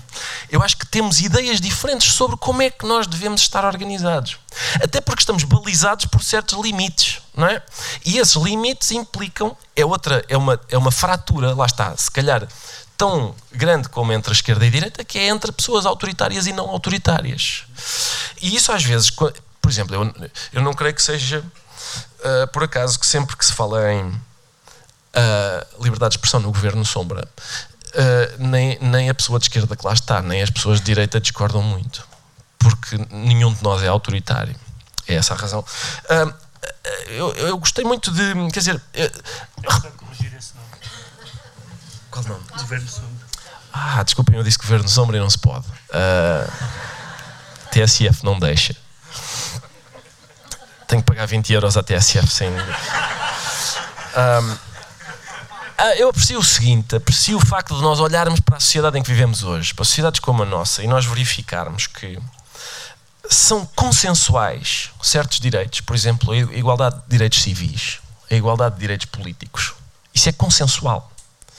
Uh, sendo, lá está, sendo, sendo a divergência entre esquerda e direita concentrada na questão da igualdade, o certo é que nós olhamos para, as nossas, para a nossa sociedade e, e, e percebemos isto é isto, isto não, não foi consensual ou sequer plausível durante muito tempo. Igualdade de direitos civis, igualdade de direitos políticos. E hoje ninguém questiona. Ninguém nesta mesa questiona, não é? Eh, e mais do que isso, sim, nesta mesa. E acho que é relativamente consensual, não é? Infelizmente, de repente alguém contesta, mas é relativamente consensual. E mais, mesmo mecanismos de promoção da igualdade, como a existência de habitação social, cobertura universal de saúde, gratuitidade do ensino, tu concordas com isto tudo? Lá está. E portanto, e a gente, apesar das objeções do João Pereira Coutinho, A gente verifica no livro que. Não, não, não, não é sobre isto. É a objeção, eu já te vou dizer qual era. A, a gente verifica no livro que, mesmo, ou, ou quase sempre, que estes direitos foram conquistados Uh, e, por, por exemplo, por políticos do, de um quadrante ideológico que não é à esquerda, quase sempre isso foi por pressão da esquerda, ou por subida eleitoral da esquerda, ou por. Uh, lá está, por, por, por essa questão, por, por, essa, por esse jogo de puxar a corda que é a política, não é? E, e a gente vai, cada, cada quadrante ideológico vai puxando uh, para o seu lado, e é assim que a gente vai chegando a momentos como hoje, em que há direitos civis iguais para todos e direitos políticos iguais para todos. E, estamos, e a nossa sociedade é muito diferente dos tempos em que, esses, em que isso não existia. Isso faz-se dessa, dessa tensão, dessa, dessa, desse debate. Agora, a desigualdade mais aguda é a dos rendimentos do trabalho. É, é, é, é, que, é o facto de quando a gente olha para os rendimentos do trabalho e para os rendimentos do capital e verifica que eles são muito diferentes uns dos outros. Um, e, essa, e até, por exemplo, da disparidade do salário. Por exemplo, numa mesma empresa hoje, a disparidade de salário que se verifica entre o funcionário mais baixo e o funcionário mais alto. A gente. Eu acho que ninguém põe em causa que haja uma disparidade entre o salário do funcionário mais alto e o salário do funcionário mais baixo, mas que essa disparidade seja de, sei lá, de 50 vezes, 150 vezes. Ah, isso faz-nos mexer na cadeira. Se calhar mais a mim e à Raquel do que ao João e ao Pedro, mas nem, não necessariamente estão a ver. Vejam como ah, reina a paz e a concórdia aqui. Uh, mas é isso, lá está.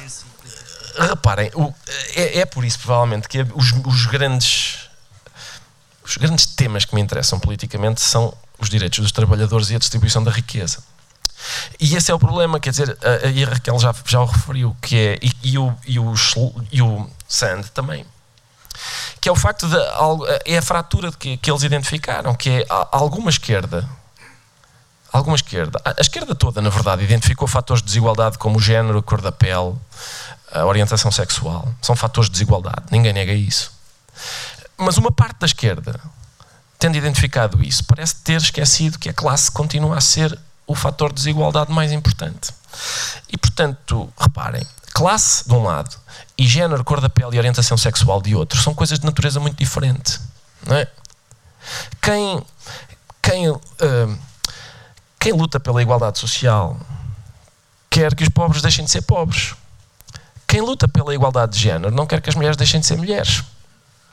Não é a mesma coisa. Uh, a palavra povo, o que o João referiu, o facto de a não ouvir falar em povo. Eu, eu, povo e mesmo a palavra trabalhadores começa a cair em desuso. Parece que é ofensiva. Uh, são colaboradores e tal.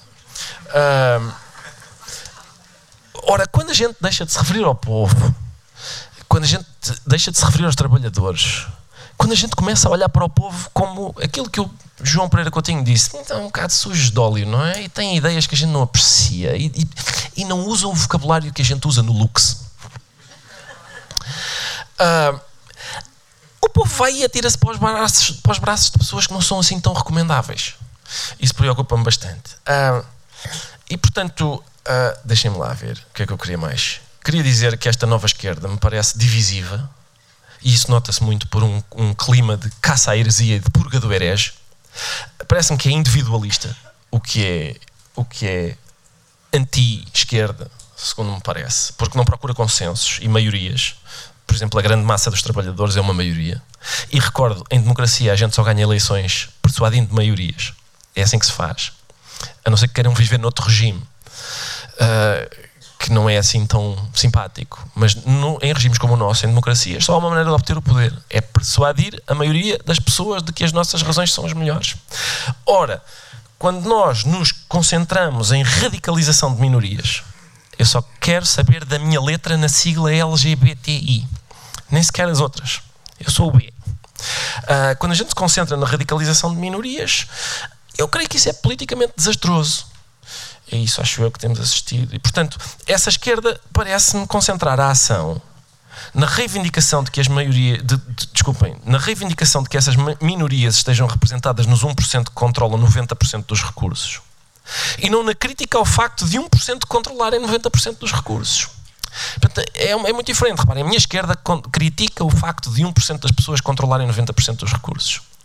A esquerda identitária diz: porque é que eu não pertenço ao 1% que controla 90% dos recursos? Eu, durante alguns anos, até ter sido gentilmente convidado a não voltar a fazê-lo, na verdade eu pedi para não voltar a fazê-lo, porque senti que o ambiente estava pesadão. Eu apresentei, com muito gosto, aliás, e a título gratuito, a Gala da Ilga. Num dos anos, um dos prémios foi para um banqueiro LGBT. Eu acho ótimo que haja banqueiros LGBT. Mas a minha esquerda não festeja banqueiros. A gente não diz, viva, está aqui um, olha aqui este banqueiro que é dos nossos. Não é. Se é um banqueiro, não é dos nossos. uma questão que inquieta o autor do livro e que me inquieta a mim também é perante isto, perante isto, e, perante, quer dizer, perante a, a, desorganização, por exemplo, a desorganização, o esboroar dos movimentos sindicais, por exemplo, perante tudo isso, o que é que significa ser de esquerda hoje? O que é que se quer dizer? O que é que se pode fazer? O que é que se pode fazer para, ao contrário do que faz esta esquerda identitária, que me parece atacar aquilo que é mais fácil, que é olhar para a situação, por exemplo, dos contínuos nas escolas, dos funcionários não docentes, não é? E dizer assim, está aqui uma coisa mal a gente não lhes devia chamar contínuos, é auxiliar da ação educativa. Isso é atacar o mais fácil, não é? E que não faz nada, acho eu. Uh, o mais difícil é, vamos dar-lhe um salário digno e vamos, dar, vamos fazer com que a carreira dele seja mais... Eu não sei se sabem, não sei se podemos fazer um teste. Uh, eu no outro dia ouvi isto, fiquei fascinado com essa informação. Quantos anos de trabalho é que um funcionário não docente precisa para atingir o topo da carreira? 120, exatamente. 120. 120. Portanto, é preciso começar ainda no útero. E mesmo assim rezar para ter sorte. Uh, tenho algumas ideias sobre isso e vou expô-las no próximo programa, não percam domingo à noite. Uh, e portanto, o que é que significa ser de esquerda hoje? Eu vou tentar. Uh, eu todas as oportunidades que tenho para recomendar este livro do Mário de Carvalho, que se chama Era Bom que Trocássemos umas ideias sobre o assunto, eu, eu faço. É um livro sobre. É um livro sobre o seguinte. A, a, seguir à queda do muro, uns tempos depois da queda do muro de Berlim, há um homem que tenta entrar no PCP e não consegue. Porque o partido desconfia, não é? Está toda a gente a sair e há um tipo que quer entrar. Eles acham que aquilo é de desconfiar. E o, o, penúltimo parágrafo do livro diz assim: Uma ocasião, Jorge Matos encontrou e dirigiu-lhe pela quinquagésima vez a pergunta que todos os comunistas de todo o mundo já se fizeram, no íntimo, pelo menos 400 vezes: Que significa ser comunista hoje? Vitorino recolheu-se sisudo durante um momento brevíssimo. Depois abriu um sorriso jovial de orelha a orelha e deu-lhe uma palmada sonora nas costas. E respondeu: Epá, tem calma, pá. Uh, eu acho que esta é a Desculpem. A melhor resposta à pergunta o que é que significa ser comunista hoje, o que é que significa ser de esquerda hoje e, na verdade, a qualquer pergunta. Tem calma, pá. Uh, já agora, Carlos, ainda bem que me dá esta oportunidade. Ah, eu só no programa é que trato por você, aqui não, aqui não preciso. Eu queria terminar com o seguinte: uh, fizemos aqui esta sessão houve, houve duas intervenções de direita, duas intervenções de esquerda, vamos dizer assim. Eu não sei se as pessoas vieram com a intenção de, de deixa-me ver, pode ser que eu decida hoje. Uh, pode ser que eu perceba. Podemos fazer uma sondagem eu queria, assim. Sim, uma sondagem. ter feito uma entrada. ter feito uma sondagem.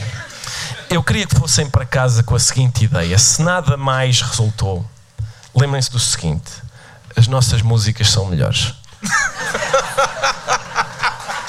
Corte e cultura.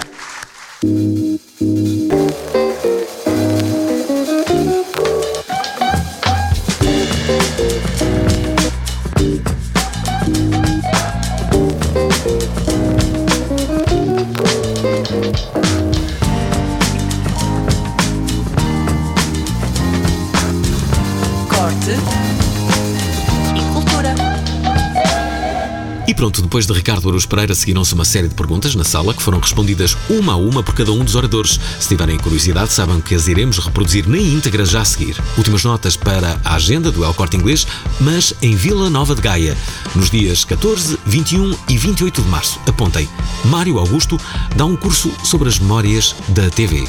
E havia um que disse: epá, estive a ver um filme do. Epá, não sei se era o Bergman ou era alguém, um que tinha um filme proibido. Vi no Cineclube um filme do Bergman proibido, pá. Uma coisa do outro mundo, tens que ir ver, pá, porque aquilo é um filme difícil e tal. Já vi duas vezes. Epá, o outro, que era um cinéfilo menos entusiasmado, disse: epá, está bem, eu vou ver. Epá, mas eu vou contigo, pá, eu quero, quero conversar contigo sobre o filme, com o filme. Lá foi. Uh, o outro, como tinha visto o filme já duas vezes, não entrou. Ele acabou de ver o filme, o amigo estava à porta e disse-lhe: Epá, então que tal, pá, gostaste? Epá, um grande filme, não é pá? Gostaste, mas gostaste mesmo. Epá, eu gostar, gostei, mas vi-me lixado para gostar. Portanto, tu às vezes vês-te lixado para gostar, mas isso faz parte da, da, do processo. Do processo também faz parte o livro Resgata a tua essência e deixa fluir, de Amélia Cesário. É dia 11 às 17. Também há poesia com Vox Machina e a performer Ana Celeste Ferreira. E uma degustação de águas com sommelier de águas. Isto vai ser bem interessante e é no dia 22 de março às 20h30. Possivelmente a precisar de água deve estar agora Ricardo Araújo Pereira, que entra neste preciso momento na última intervenção desta sessão de apresentação destes dois livros.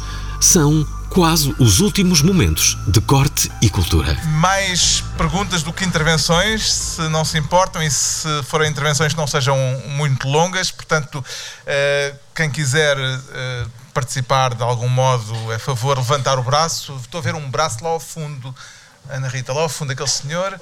Uh, pedia espírito de síntese, uh, mas já está ali a chegar e que se identificassem já agora, uh, previamente. Estão a ouvir-me? Não estamos a ouvi-lo ainda. Não.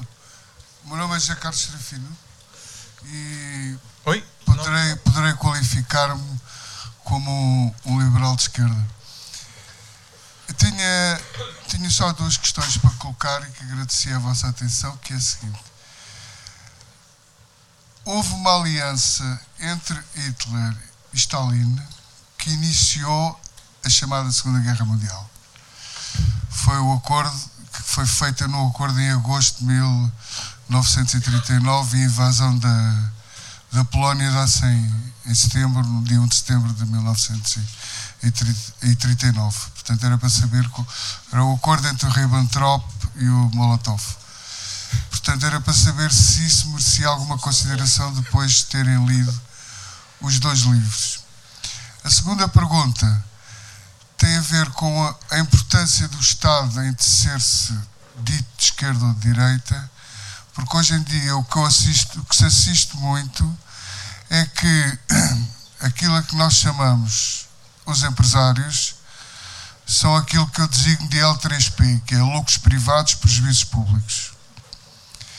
E hoje ouvi, acho que foi hoje de manhã, ouvi o atual secretário-geral do PCP dizer que estavam a apoiar uma greve os trabalhadores da greve.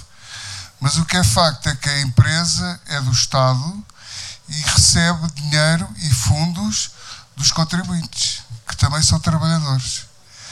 Portanto, esta separação entre o que são os trabalhadores, digamos, puro e duro, e os contribuintes, que são o povo. E, e é isto que eu, que eu verifico, porque de parte dos que eu já designei por L3P, quando as coisas não correm bem, dizem sempre o Estado tem que apoiar. Ora, quando se diz o Estado tem que apoiar, eu pelo menos sinto, eu tenho que apoiar. Admito que a maior parte das pessoas que aqui estão também o terão que fazer. Muito obrigado. Muito obrigado. Quem é que quer pegar na palavra? Uh, que sim, uh, João. João Pereira Coutinho. Olha, eu, eu, eu, basicamente quero só pegar na palavra para dizer que tenho que sair mais cedo, mas uh, não, é mesmo, é mesmo. Mas vou só muito brevemente responder à pergunta que foi feita.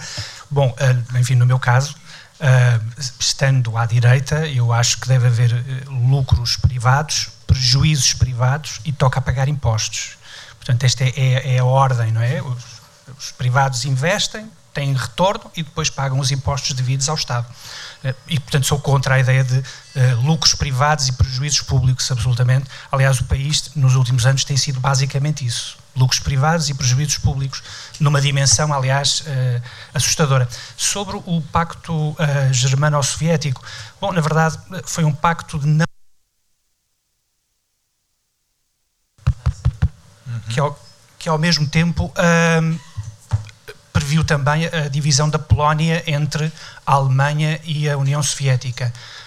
Um, agora, é evidente que quando fazemos as comparações inevitáveis entre comunismo ou nazismo, etc., eu acho que a principal diferença pelo qual, um, enfim, tendemos a ser, uh, enfim, a salvar o ideal, digamos assim, como diz o Shlomo Sand, e a não termos qualquer dúvida sobre a abominação do nazismo, é porque eu acho que, apesar de tudo, o comunismo, até do ponto de vista retórico, fala-nos uma linguagem que nós reconhecemos, porque, quer queiramos, quer não, vimos de uma cultura judaico-cristã. Ou seja, quando o comunismo fala da igualdade, da dignidade, da justiça, etc., isso é um linguajar a que nós estamos habituados, até do ponto de vista cultural, enquanto que o nazismo, na glorificação da força, da raça, fala-nos uma linguagem neopagã a que a nossa civilização já não está uh, habituada, independentemente das consequências do stalinismo ou do nazismo terem sido igualmente uh,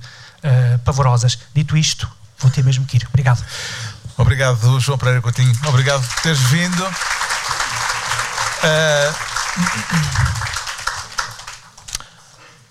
não sei se o microfone está. Ah, Sim, uh, Raquel, peço desculpa, uh, não tinha percebido que querias intervir. Uh, eu só queria acrescentar que antes do pacto Ribbentrop-Molotov, que é um desastre para a esquerda mundial, porque evidentemente vai, vai refletir-se dentro dos partidos comunistas que ficam paralisados, alguns deles, como é o caso de na República Checa, eh, completamente desmoralizados, não é? Imaginem, não é? A Checoslováquia tinha sido invadida por, por Hitler e vem Stalin assinar um pacto uh, como o que, o que foi referido. Mas antes do pacto Ribbentrop-Molotov, há os acordos de Munique feitos entre as democracias liberais e Stalin para dividir a Checoslováquia e permitir a Hitler invadir os Sudetas. E antes disso, há o fingir da França e da Inglaterra que auxiliavam os republicanos espanhóis, enquanto a Legião Condor bombardeava a, a Guernica, Tolosa e muitas outras regiões.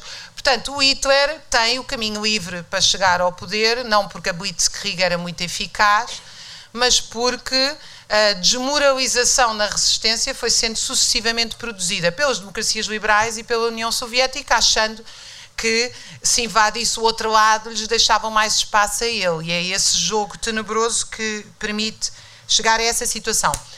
E isto tem a ver, a, a, a, sua pergunta do Estado era a que eu queria responder mais, e eu vou pegar num exemplo muito recente, porque eu acho que um dos grandes e centrais problemas da esquerda não conseguir ter uma política face à direita, e eu não acho que a extrema-esquerda e a extrema-direita são dois polos. Eu acho que nos faz falta uma extrema-esquerda para derrotar a extrema-direita. Nós, neste momento, só temos uma política, é uma política de extrema-direita segregacionista que parte do aparelho de Estado e que nasceu da barriga do PSD e do CDS, não nasceu do movimento dos trabalhadores, não nasceu do movimento dos estudantes e está alicerçada, como provam os relatórios oficiais, dentro do aparelho de Estado, na PSP e na GNR, e todos os dias tem palco na comunicação social, porque o PS acha que assim vai retirar votos ao PSD. Portanto, se a extrema-direita está com força em Portugal, isso não tem nada a ver nem com os trabalhadores, nem com os sindicatos, que têm sido forças de, de mínima contenção face a isto. Agora, uh, e portanto, o que eu acho que faz falta é uma política de esquerda que enfrente André Ventura. E, de facto, não há política de esquerda para enfrentar o André Ventura, quando do outro lado ele diz uh, são subsídio-dependentes. E do nosso lado dizemos o quê? Nós somos a favor do rendimento mínimo. Vocês são? Vocês acham que as pessoas devem viver do rendimento mínimo? Eu não. Eu acho que as pessoas de esquerda devem defender que toda a gente deve ter direito ao trabalho e viver dignamente do seu trabalho. Porquê é que nós não respondemos isso e respondemos sim senhora, vamos criar mais rendimentos mínimos, mais apoios sociais, mais assistencialismo, que as pessoas andam num estado de indignidade, sempre a estender a mão à Câmara Municipal, à Caritas, ao banco, ao Estado, a pedir, a pedir, mas a pedir o quê? O direito ao trabalho não é o direito à vida? Porquê é que nós não colocamos como exigência? Porquê é que nós permitimos que o capitalismo tenha como estratégia que o custo do trabalho é regulado pela quantidade de desempregados? É isso que é preciso responder. E aí é preciso abrir o programa do Chega e ver lá o fim das carreiras, a flexibilidade laboral e os despedimentos sem qualquer entrave. Portanto, enquanto nós nos pusermos numa posição que não, que não uh, combatemos o que são as políticas, nós não temos política face à extrema-direita. E esse é o desastre. Mas a minha nota muito rápida é o exemplo do Estado e da pandemia. Eu fui contra todas as medidas da pandemia, porque as considero que são medidas que incentivam o autoritarismo. Todas elas, na minha opinião. Aliás, na pandemia vulgarizou-se esta frase bárbara: distanciamento social. Podiam-lhe ter chamado pelo menos distanciamento físico. A esquerda, quase toda a nível mundial, foi a favor dos estados de emergência e da supressão de direitos, porque era assim que se estava a salvar vidas. Não ocorreu a ninguém de esquerda, por acaso ocorreu, a alguns filósofos, como o Panayotis Sotiris, como o Jorge Agamba, como a Bárbara Stigler na Bélgica, dizer o seguinte: Porquê é que nós não porquê é que nós não aproveitamos e colocamos nos hotéis vazios todos os idosos que estão em lares, que é onde morreram mais de 50% das pessoas e ninguém os tirou de lares e evidentemente que vocês podiam pôr todas as medidas absurdas que os trabalhadores que trabalham no lar vão no comboio e naturalmente vão infectar os idosos. Porquê é que não nos ocorreu ter uma política de comunidade em que eh, há médicos e enfermeiros contratados ao dobro do preço para tirá-los do setor privado para que pudessem estar nas comunidades, nas juntas de freguesia, a ver os doentes regularmente e aceitámos esta coisa. Uh, quer dizer, é, é quase cómica. Não sei se devem ter ligado para o Saúde 24 e aquilo tinha assim: um se tem tosse, né? chegava ao 10 e era assim. Eu não sei imitar bem. O Ricardo, me desculpe, eu não, eu não tenho nenhuma graça, mas era assim. Se estiver com Aguarde um bocadinho. Vocês ouviram? Eu tenho um marido muito cómico, que imita muito bem pessoas. E ele imitava lindamente e dizia: Eu já estou morto, senhor. Essa parte, já estou morto, já não dá para. Como é que nós não questionamos os lares? Ninguém deve ser colocado num lar. Aquilo é uma, é uma brutalidade. Como é que se deixa as pessoas idosas num lar onde, obviamente, só há pessoas idosas fragilizadas, onde se entrar qualquer vírus? Como é que nós não questionamos que política é esta face às pessoas quando elas deixam de produzir mais valor, capital, e são colocadas num sítio que, evidentemente, os filhos. Depois veio o CDS dizer que é preciso criminalizar o abandono de idosos. Pois imaginem bem um operário que chega à casa às 10 da noite para não se zangar com a mulher, está duas horas a lavar a roupa e a estendê-la e a fazer o comer da marmita do dia a seguir, e a seguir vai cuidar de uma idosa que é a sua mãe com Alzheimer. E depois às seis da manhã acorda outra vez para ir para o trabalho. Portanto, nós, que, é que, o que é que nós fizemos? Defendemos uma política democrática de saúde? Não. Defendemos o estado de emergência. Sabem qual foi a primeira medida do estado de emergência em Portugal? A primeira medida do estado de emergência foi despedir todos os estivadores do Porto de Lisboa que estavam há três anos em greve e até hoje estão despedidos.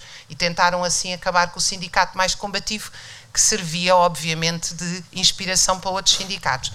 Graças a Deus, não a Deus, mas à história, não conseguiram porque os professores não têm dado descanso aos, ao governo nos últimos quatro meses. Obrigada. Vamos aproveitar, Raquel, para uh, ver se há mais alguém que queira. Uh, participar. Está ali aquele senhor ao fundo, uh, acho que o microfone uh, vai a caminho. Uh, vou ter que pedir intervenções mais curtas, maior espírito de síntese, por favor, para ainda ouvirmos mais duas ou três pessoas. Está lá, lá ao fundo. Ah, está ali alguém. Pronto, eu, eu, estava a ver aquele senhor, está ali outra pessoa Posso? com o microfone. Estão a ouvir? Pronto. Uh, o meu nome é António Vera Jardim e queria fazer duas questões. Uh, a primeira ao Ricardo e a segunda à Raquel. A primeira ao Ricardo é, e que eu também me debato com estas questões, porque também tenho familiares de esquerda, que é o Ricardo afirmou que, que a riqueza encontrava-se uh, em 1% da população. Uh, julgo eu. A questão que eu, que eu gostava de colocar, eu não conheço a declaração de rendimentos do Ricardo, e que é uma. É o, não estou aqui a entrar nos slogans da esquerda caviar, isso tudo, mas que é uma questão, como eu disse, que eu também me coloco a alguns familiares meus, o mais inocente possível, gostava de colocar a questão de um, como é que o Ricardo sendo de esquerda, hum, lida com isso. Ou seja, se, se, há- se as, se as consequências práticas dessa desigualdade e do facto da riqueza se encontrar em 1% da população, que eu volto a dizer, não, não conheço a declaração de rendimentos do Ricardo, mas hum, não sei se está longe ou não, mas, Mas desconfia, não é? Confio, confio, confio. Desco- não, desconfia, Como é que, pronto, como é, quais são as consequências práticas disso para si ou de alguém que é de esquerda? E a segunda pergunta, que eu nem estava nem, nem estava a planear colocar, mas queria colocar à Raquel, que é o seguinte: hum, a Raquel estava-se a referir ao fenómeno do, do, do, do Chega como partido e que o mesmo ah, tinha, tinha começado ah, através ah, das forças de segurança, e é verdade, e através do CDS e do PSD e que não tinha não, não tinha não se tinha iniciado como outro orador agora não, não vem à memória disse nesta conferência que tinha começado através dos trabalhadores e das pessoas mais humildes e que não vinham os seus não vinham os seus direitos a serem hum, a serem defendidos pelo dito pelo dito centro digamos assim portanto pela esquerda e pela direita democrática e eu, pronto, aqui também não, não, não, não conheço, até porque hoje em dia essas coisas pronto, não, não, não se devem fazer, julgo eu. Ahm, não conheço ahm, a tabela salarial, vá outra vez, dos eleitores do Chega, mas como é que explica então, por exemplo, partindo das suas palavras, por exemplo, militares da GNR e da PSP, a Raquel falou acerca do rendimento mínimo essas pessoas, na sua maioria, oferecem o rendimento mínimo. Ou seja, essas pessoas, quando vão votar no Chega, vão votar porque são racistas e etc. E é verdade que muitas são, isso não, não, lhe vou, não lhe vou retirar o mérito de- de- dessa intervenção, mas votam no porque têm essas ideias ou também podem votar porque oferem também o rendimento mínimo. E gostava de colocar, que volto a dizer, eu não tenho, não tenho consciência do rendimento das pessoas que votam no Chega, mas, por exemplo, quando vemos hum, o- os conselhos, os distritos que mais votaram no Chega, vemos, por exemplo, hum, o- as zonas do Alentejo, que, como nós sabemos, ah, não, não, não se encontra a população mais rica do país. E vemos também que muitas dessas pessoas que agora votam no Chega, de antes votavam no Partido Comunista Português.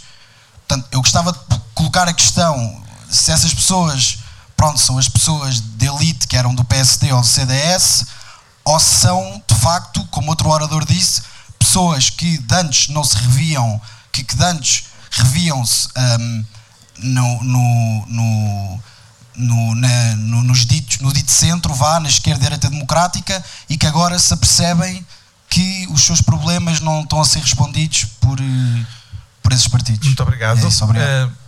Eh, o Ricardo, a primeira pergunta é para ti. Eu eh, tenho que vos pedir espírito de Sim, sim, mesmo. claro. Muito obrigado pela sua questão. Obrigado. Eu, sim, eu estava a dizer que eh, estava a dizer eh, o facto de 90% dos recursos estarem concentrados em 1% das pessoas, não sei exatamente, é, quer dizer, é uma maneira de dizer, não é? Sabemos que, que, há- que há uma desproporção desse tipo, não é? Ahm, e, eu percebo a sua questão. Eu, eu, não tenho meio de, meios de produção, repare, não, eu não, não exploro trabalho. Eh, mas a questão não é essa, é ah, eu não nego que ah, quer dizer, tenho dinheiro no banco, eh, não é? A minha questão é a seguinte: é ser de esquerda não é ser franciscano. São coisas diferentes. O franciscanismo e a esquerda são, são, são outras coisas.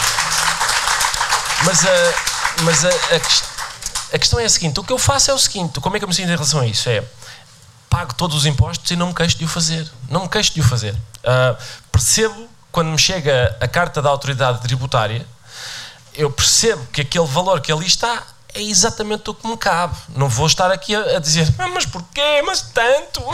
sim, sim, é tanto. É isso que eu devo. É isso que eu devo. É, por isso é que me interessa a questão da redistribuição da riqueza. Ah, é por isso que eu não me queixo quando o Estado vem e diz assim: eu gostava de redistribuir a tua. E eu digo: sim, senhor, está aqui. Ah, outras pessoas, por exemplo, empresários, por isso é que é, é também é mais difícil, não é? Isso pode ser um argumento seu, que é dizer assim: ah, obrigado, aos trabalhadores é difícil. Sim, é, o trabalhador tem dificuldade em fugir. Outras pessoas têm mais facilidade. Se eu tivesse uma empresa sediada na Holanda, ah, tinha mais facilidade em fugir aos impostos. Já agora, só uma, uma uma coisa que é, eu, eu, não tenho a certeza de facto também, como disse, eu, eu também não tenho a certeza, não sei qual é a, a, eu não vejo o IRS das pessoas que votam no Chega. E mais, as pessoas que votam no Chega não são minhas inimigas, são minhas adversárias.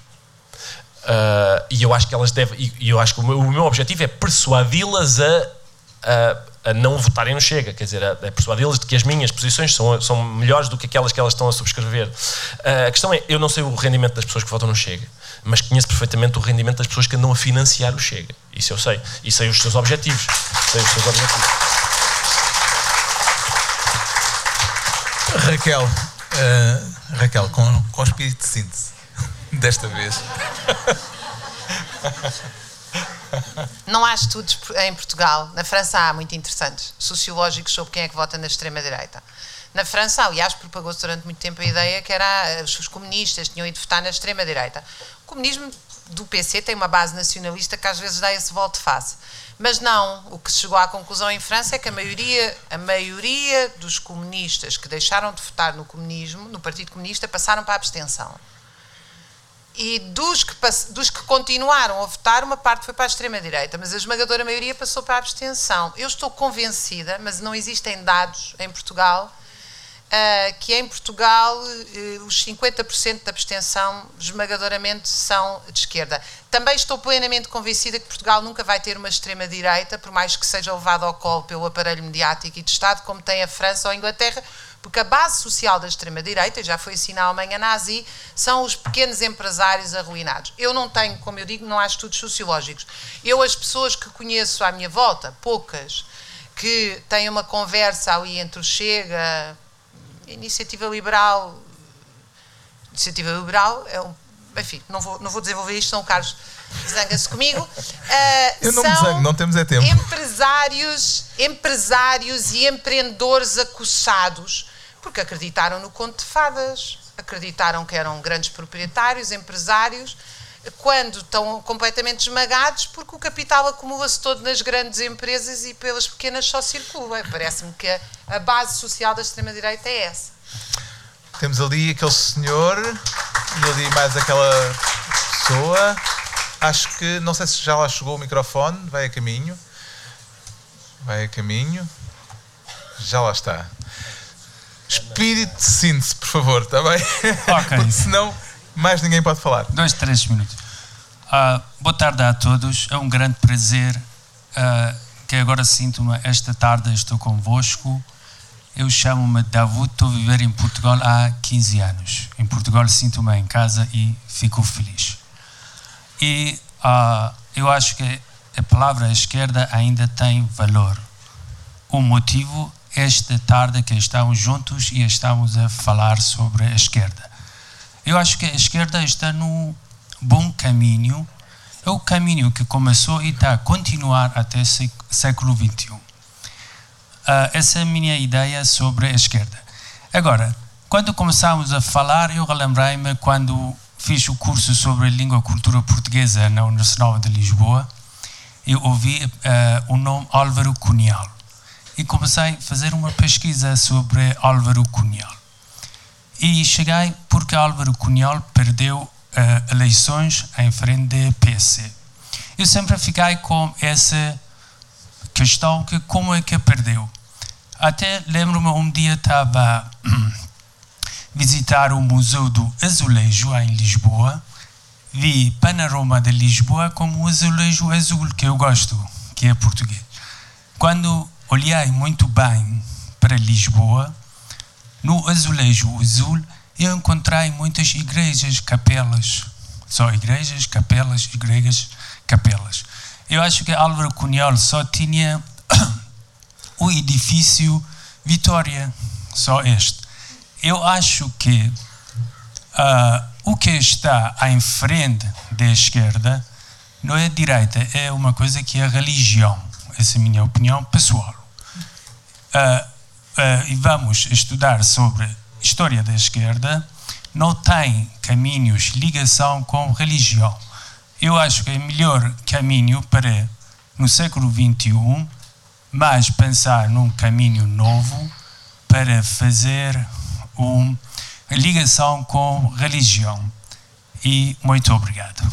Muito obrigado. Há um capítulo interessante sobre as eh, particularidades da esquerda eh, nos países muçulmanos, nomeadamente no livro do Shlomo Sand. Eh, convido a lê-lo porque de facto é, é curiosa essa relação tensa,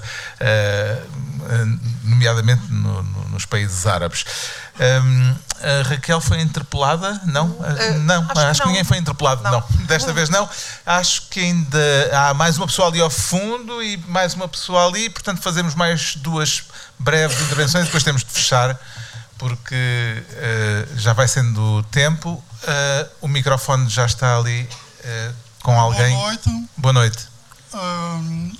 até para fazer um lamento, não será um lamento de, pela morte de Inácio Sanches Mejias, do Garcia Lorca, mas é um lamento porque a senhora doutora Raquel, da extrema, que está no extremo direito da mesa, o senhor representante do Zigurate, que está no extremo esquerdo da mesa, e foi assim que nasceu a esquerda. A esquerda nasceu pela posição que os deputados tinham no Parlamento inglês, se sentavam à Francês. esquerda ou se sentavam à direita.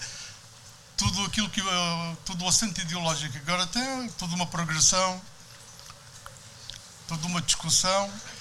Na minha opinião, a esquerda está. está... Eh, estamos a ouvi-lo mal, tem de aproximar mais o microfone e já agora também o convido a ler o livro do Shlomo Santo, porque ele não põe aí o início da esquerda, não é na, Revolução Francesa, não, não é no Parlamento é no Francês, Parlamento é anterior uh, a, a, esse momento.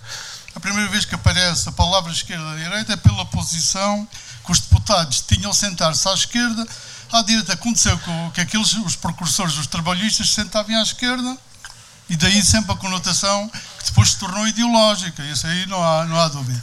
Pronto, mas a senhora que está no extremo direito da mesa tem uma, uma fraseologia trotskista. Fala em trabalhadores, trabalhadores, trabalhadores. Ela gosta muito de Rosa Luxemburgo, mas queria fazer um lamento que é o seguinte isto vai encontrar corrente e talvez leve uma dela e uma pateada de primeira, é que um tempo morreu o Stalin, faz 70 anos que morreu o Stalin, e o senhor do Ziggurat, do grande Zaratustra, e a senhora do extremo direito da mesa, comemoraram, disseram que comemoramos a morte do Stalin. Mas eu quero-vos dizer uma coisa com toda a certeza, porque eu sou lentejano, sou comunista antes do 25 de Abril, e digo-vos uma coisa: se não fosse o Stalin, a estratégia que o Stalin montou em Stalingrad, vocês tinham aqui o neto de, Paulos, o neto do Hitler, a mandar no, que ele preconizou mil anos de segundo, terceiro rás e tínhamos mesmo os mil anos de terceiro rás, porque os comunistas é que se opuserem a eles, se não fossem os comunistas. E daqui a amanhã, quando os senhores falam, o, o nosso poeta, quando diz assim, penso que foi ele, o, a República de Weimar, é verdade, vem aí, mas serão os Stalins que o conseguem parar, porque se não, fosse, se não forem eles, ninguém os vai parar. Não é esta esquerda folclórica de caviar que vai a parar, que vai a parar os novos, os novos Hitler. Agora vou fazer uma é? pergunta ao Mexia, ao nosso poeta, ao Inácio Sanches Mexia. A pergunta é o seguinte: referia-se ao grande acamaísta que fez o epigrama ao Stalin e que ele, pela, pelas informações que lá havia, através do KGB, que também tinha, estava infiltrado nos escritores, ele soube, mas não se zangou. Ele falou, não fui com o Pasternak, que ele falou, fui com a Ana Kamakova, que ele chamava meio puta, meio freira. Era a definição que ele dava da Ana Kamakova. Agora a pergunta que eu lhe faço é esta, como poeta, ode ao Stalin que a Ana Kamatova fez? Já leu? Essa é a pergunta, não é? é? Muito obrigado. Há muitas odes ao Stalin. Uh, Paul Eluard, uh, Neruda. O Paul Eluard tem um poema ao Stalin que fala o seu cérebro. Obrigado. Posso falar? Eu sei que não é dos seus hábitos, mas deixe-me falar. O seu, o, fala do cérebro de amor de Stalin, um poema do Paul Eluard. Portanto, Felizmente, essa bugice no mundo político sempre existiu. O, Estado, o Poliluar recusou-se a interceder contra o fuzilamento de um amigo dele, checoslovaco. Porque dizia, se ele está a ser condenado ao fuzilamento, por alguma razão é. Portanto, vamos lá ver. Há coisas que estão suficientemente estabelecidas, porque estamos aqui a brincar aos cromos. Acho que ainda há tempo para mais uma, mais uma intervenção, que há uh, alguém que tinha levantado ali. É aqui. e será a última. E uh, aproveito. Ai. Pronto, está bem. É a penúltima agora. Olá, boa tarde. Sim, sim. Eu tinha só uma questão, creio que foi o Ricardo Aruz Pereira que falou de que hum, nós nascemos ou de esquerda ou de direita, uh, que não é uma decisão, que nascemos assim, não é como orientação sexual né, nesse caso. Um, eu não sei se concordo muito com isso, também ainda não pensei muito sobre isso o contexto familiar e o ambiente em que nascemos, as nossas condições económicas, etc. Isso é muito importante. Agora, nascermos de esquerda e não decidirmos ser de esquerda, eu queria perceber porque é que pensa dessa forma. E também relacionado com isso, se pensarmos assim, então estamos cristalizados. Então qual é, uh, qual é a vantagem de tentarmos persuadir o outro, os votantes do Chega, as pessoas de direita, a votar, de, uh, a votar na esquerda? Se já está solidificada essa, essa posição? Sim, sim, isso é uma ótima pergunta. Sim, eh, eu referia-me ao facto de, repare, tendo em conta que, na minha perspectiva, ser de esquerda ou ser de direita depende de uma ideia que nós temos de, do ser humano, ou seja, de, de, que os seres humanos são mais iguais do que desiguais. Uh, se calhar isso, quer dizer, às tantas isso pode mudar durante a vida, não é? Se calhar uma pessoa, uma pessoa tem a firme convicção de que os seres humanos são mais iguais do que desiguais e depois a sua experiência de vida vai no sentido de pensar, afinal mudei de opinião, eu acho que os seres, os seres humanos são mais desiguais do que iguais e por isso sou de direita agora. É possível que tenha razão. Uh, é possível que sim. Uh, eu vim aqui mais para conviver. Uh, última, última, última intervenção da plateia e pronto, pedindo-lhe também mais uma vez espírito de síntese, porque depois tem de haver tempo para as pessoas comprarem os livros, por favor. Muito rápido, muito rápido. Não está ligado? Está ligado, ok. Um, então a pergunta, a pergunta vai no sentido de, do, do livro O Princípio do Tudo e eu gostava de saber se estes dois livros se enquadram com este livro, que é relativamente recente, portanto são, são capazes de não conhecer. Mas esta ideia de que quando quando os monges católicos chegaram uh, às Américas, que estes homens que saíram da Europa e lá chegaram, que eram mais perto, que estavam, estavam mais perto do. E estes homens que lá chegaram estão mais longe de nós nesses, nesses princípios de liberdade e de igualdade, imagino que também de fraternidade, do que aqueles que encontraram quando lá chegaram. Uh, pessoas que uh, são certamente sociedades que nós compreendemos menos bem, mas quando estas pessoas lá chegaram, encontraram pessoas que partilhavam, uh, cujas hierarquias eram, eram mais diluídas. E hum, a pergunta vai neste sentido: se, se acham que há um lado primitivista naquilo que são os valores de, românticos de uma esquerda. E eu gostava de ouvir o Pedro Mexia nesse sentido. Uh, e, e, pronto, gosto muito de ouvi-los a todos.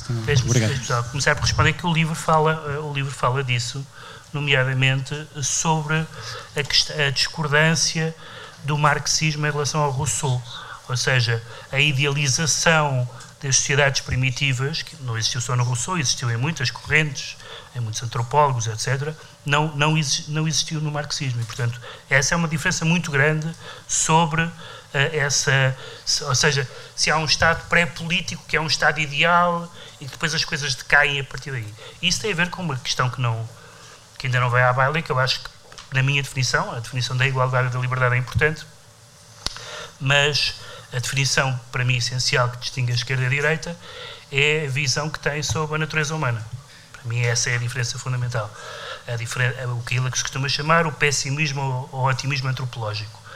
Uh, a maioria das pessoas de esquerda, se não a totalidade, acha que os homens são naturalmente bons e, portanto, basta eliminar todos os entraves sociais para que eles possam ser bons. E é uma tradição, que é uma tradição parcialmente religiosa, mas não só religiosa à direita, que tem uma desconfiança em relação aos homens, pelo menos aos homens em multidão, em massa, e que eh, tem, eh, uma, tem uma preocupação com mecanismos de controle. E não é preciso serem pessoas de direita no sentido clássico ideológico ou político. O Freud, por exemplo, nesse sentido, é um homem de direita, é um homem cheio de desconfianças de, sobre a natureza humana e cheio de e com uma grande atenção aos controlos que é preciso ter em relação ao, portanto, essa é uma, é uma distinção importante aquela que o Ricardo diz e que é uma, que é uma definição ótima do Bobbio das pessoas serem mais iguais ou mais desiguais sem querer ser sofista, mas depende do que mais quer dizer. Uh, porque o que é que quer dizer mais nessa frase? Evidentemente que no, no sentido mais básico nós somos todos iguais. Somos uh, animais, precisamos de comer, de dormir, morremos, temos doenças, envelhecemos, essas coisas todas. Nesse sentido básico, somos todos iguais, radicalmente iguais. No sentido filosófico, também somos todos iguais, no sentido em que uma vida não vale mais do que a outra. No sentido jurídico, também devemos uh, ser todos iguais, no sentido de não devemos ser tratados injustamente de acordo com o sítio onde nascemos. Mas tudo o resto que eu não mencionei, em tudo o resto que eu não mencionei, somos completamente desiguais. Somos desiguais moralmente, somos desiguais em talento, que é uma palavra que o Ricardo não gosta, talvez porque tenha demais. Uh, em muitas outras coisas, as razões pelas quais nós escolhemos, é que escolhemos os nossos amigos, tem a ver com uma escolha nas desigualdades. Esta pessoa tem uma coisa que as outras não têm. E nisso os homens são, homens e mulheres, são completamente diferentes entre si. E portanto, não, eu, não, eu não creio que a, que a frase do Bobbio seja falsa, mas é só parcialmente verdadeira, porque no essencial somos iguais e no acessório somos completamente desiguais. Uh, não sei se querem fazer uma última, uh, Raquel e Só Ricardo. Deixar uma nota. Uma última um, nota. De um, um minuto, cronómetro. Está a contar. Eu, para mim, a grande questão da Segunda Guerra Mundial não é porque Stalin venceu a Segunda Guerra, é porque é que Stalin não evitou a Segunda Guerra. 80 milhões de mortos ninguém vence.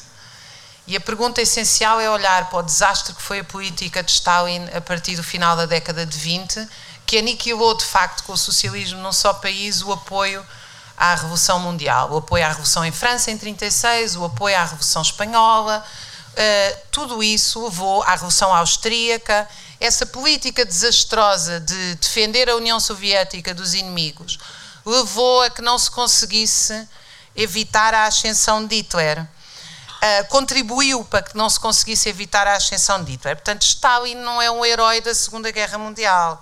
Stalin é um dos coveiros de, de, um dos projetos mais bonitos que se ousaram fazer no século XX, que foi uma revolução social que ousou colocar muito mais do que a alimentação ou a habitação, porque isso são coisas. Eu devo dizer que às vezes fico muito cansada quando a esquerda. A política de esquerda hoje em dia é miserável. Temos ou não casa? Mas isso é pergunta para se fazer. Comemos ou não? Temos ou não acesso à proteína? Uma vez eu entrevistei um médico sobre a Revolução Portuguesa e ele disse-me uma das frases mais bonitas que eu ouvi sobre o socialismo. As pessoas descobriram necessidades que não sabiam que tinham.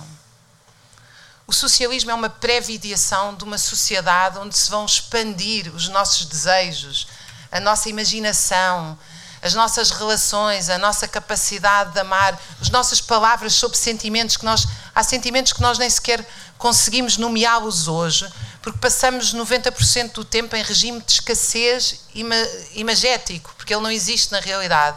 Então parece-me que, acima de tudo, pensar a esquerda hoje é pensar, é arriscar pensar que sociedade queremos. E isso só pode ser feito, de facto, num debate absolutamente plural, que inclui em completa liberdade de expressão, mas, na minha opinião, devo dizê-lo, eu só faço um único, um único toda a minha vida, uh, uma única questão, uh, impedimento à liberdade de expressão. Os partidos e as organizações fascistas não são ideologias de direita, são milícias organizadas para aniquilar dirigentes sindicais, intelectuais e políticos. Os partidos fascistas não são um partido qualquer como outro partido de direita. São organizações potencialmente criminosas que estão aqui para perseguir e para usar da violência contra o pluralismo, contra a democracia, inclusive é contra a democracia liberal. Feita essa distinção, eu acho que o debate sobre que sociedade queremos viver tem que ser feito entre todos de forma aberta e sem qualquer tabu. Obrigada pela vossa atenção. Última, só uma última frase, Ricardo. Uh, Não, nada, se, só- se calhar, se calhar retomava uma, uma ideia que já exprimi e, e terminava com a nota Una mattina mi son svegliato Oh bella Então, ciao, bela tchau. Obrigado por terem vindo. Muito obrigado por terem E pronto, com o Ricardo Aruz Pereira a cantar e tudo. Foi o final do episódio mais longo da história deste podcast e possivelmente irrepetível, pelos motivos que seguramente compreenderão. Um agradecimento importante a todos estes oradores, a saber Carlos Vaz Marques, Ricardo Aruz Pereira, Raquel Varela, João Pereira Coutinho e Pedro Mexia. O vosso podcast de eleição voltará no início de abril com um novo convidado e possivelmente com metade do tempo. Foi mais um episódio, desta vez especial de Corte e Cultura. Corte e Cultura. Corte. Podcast. Corte.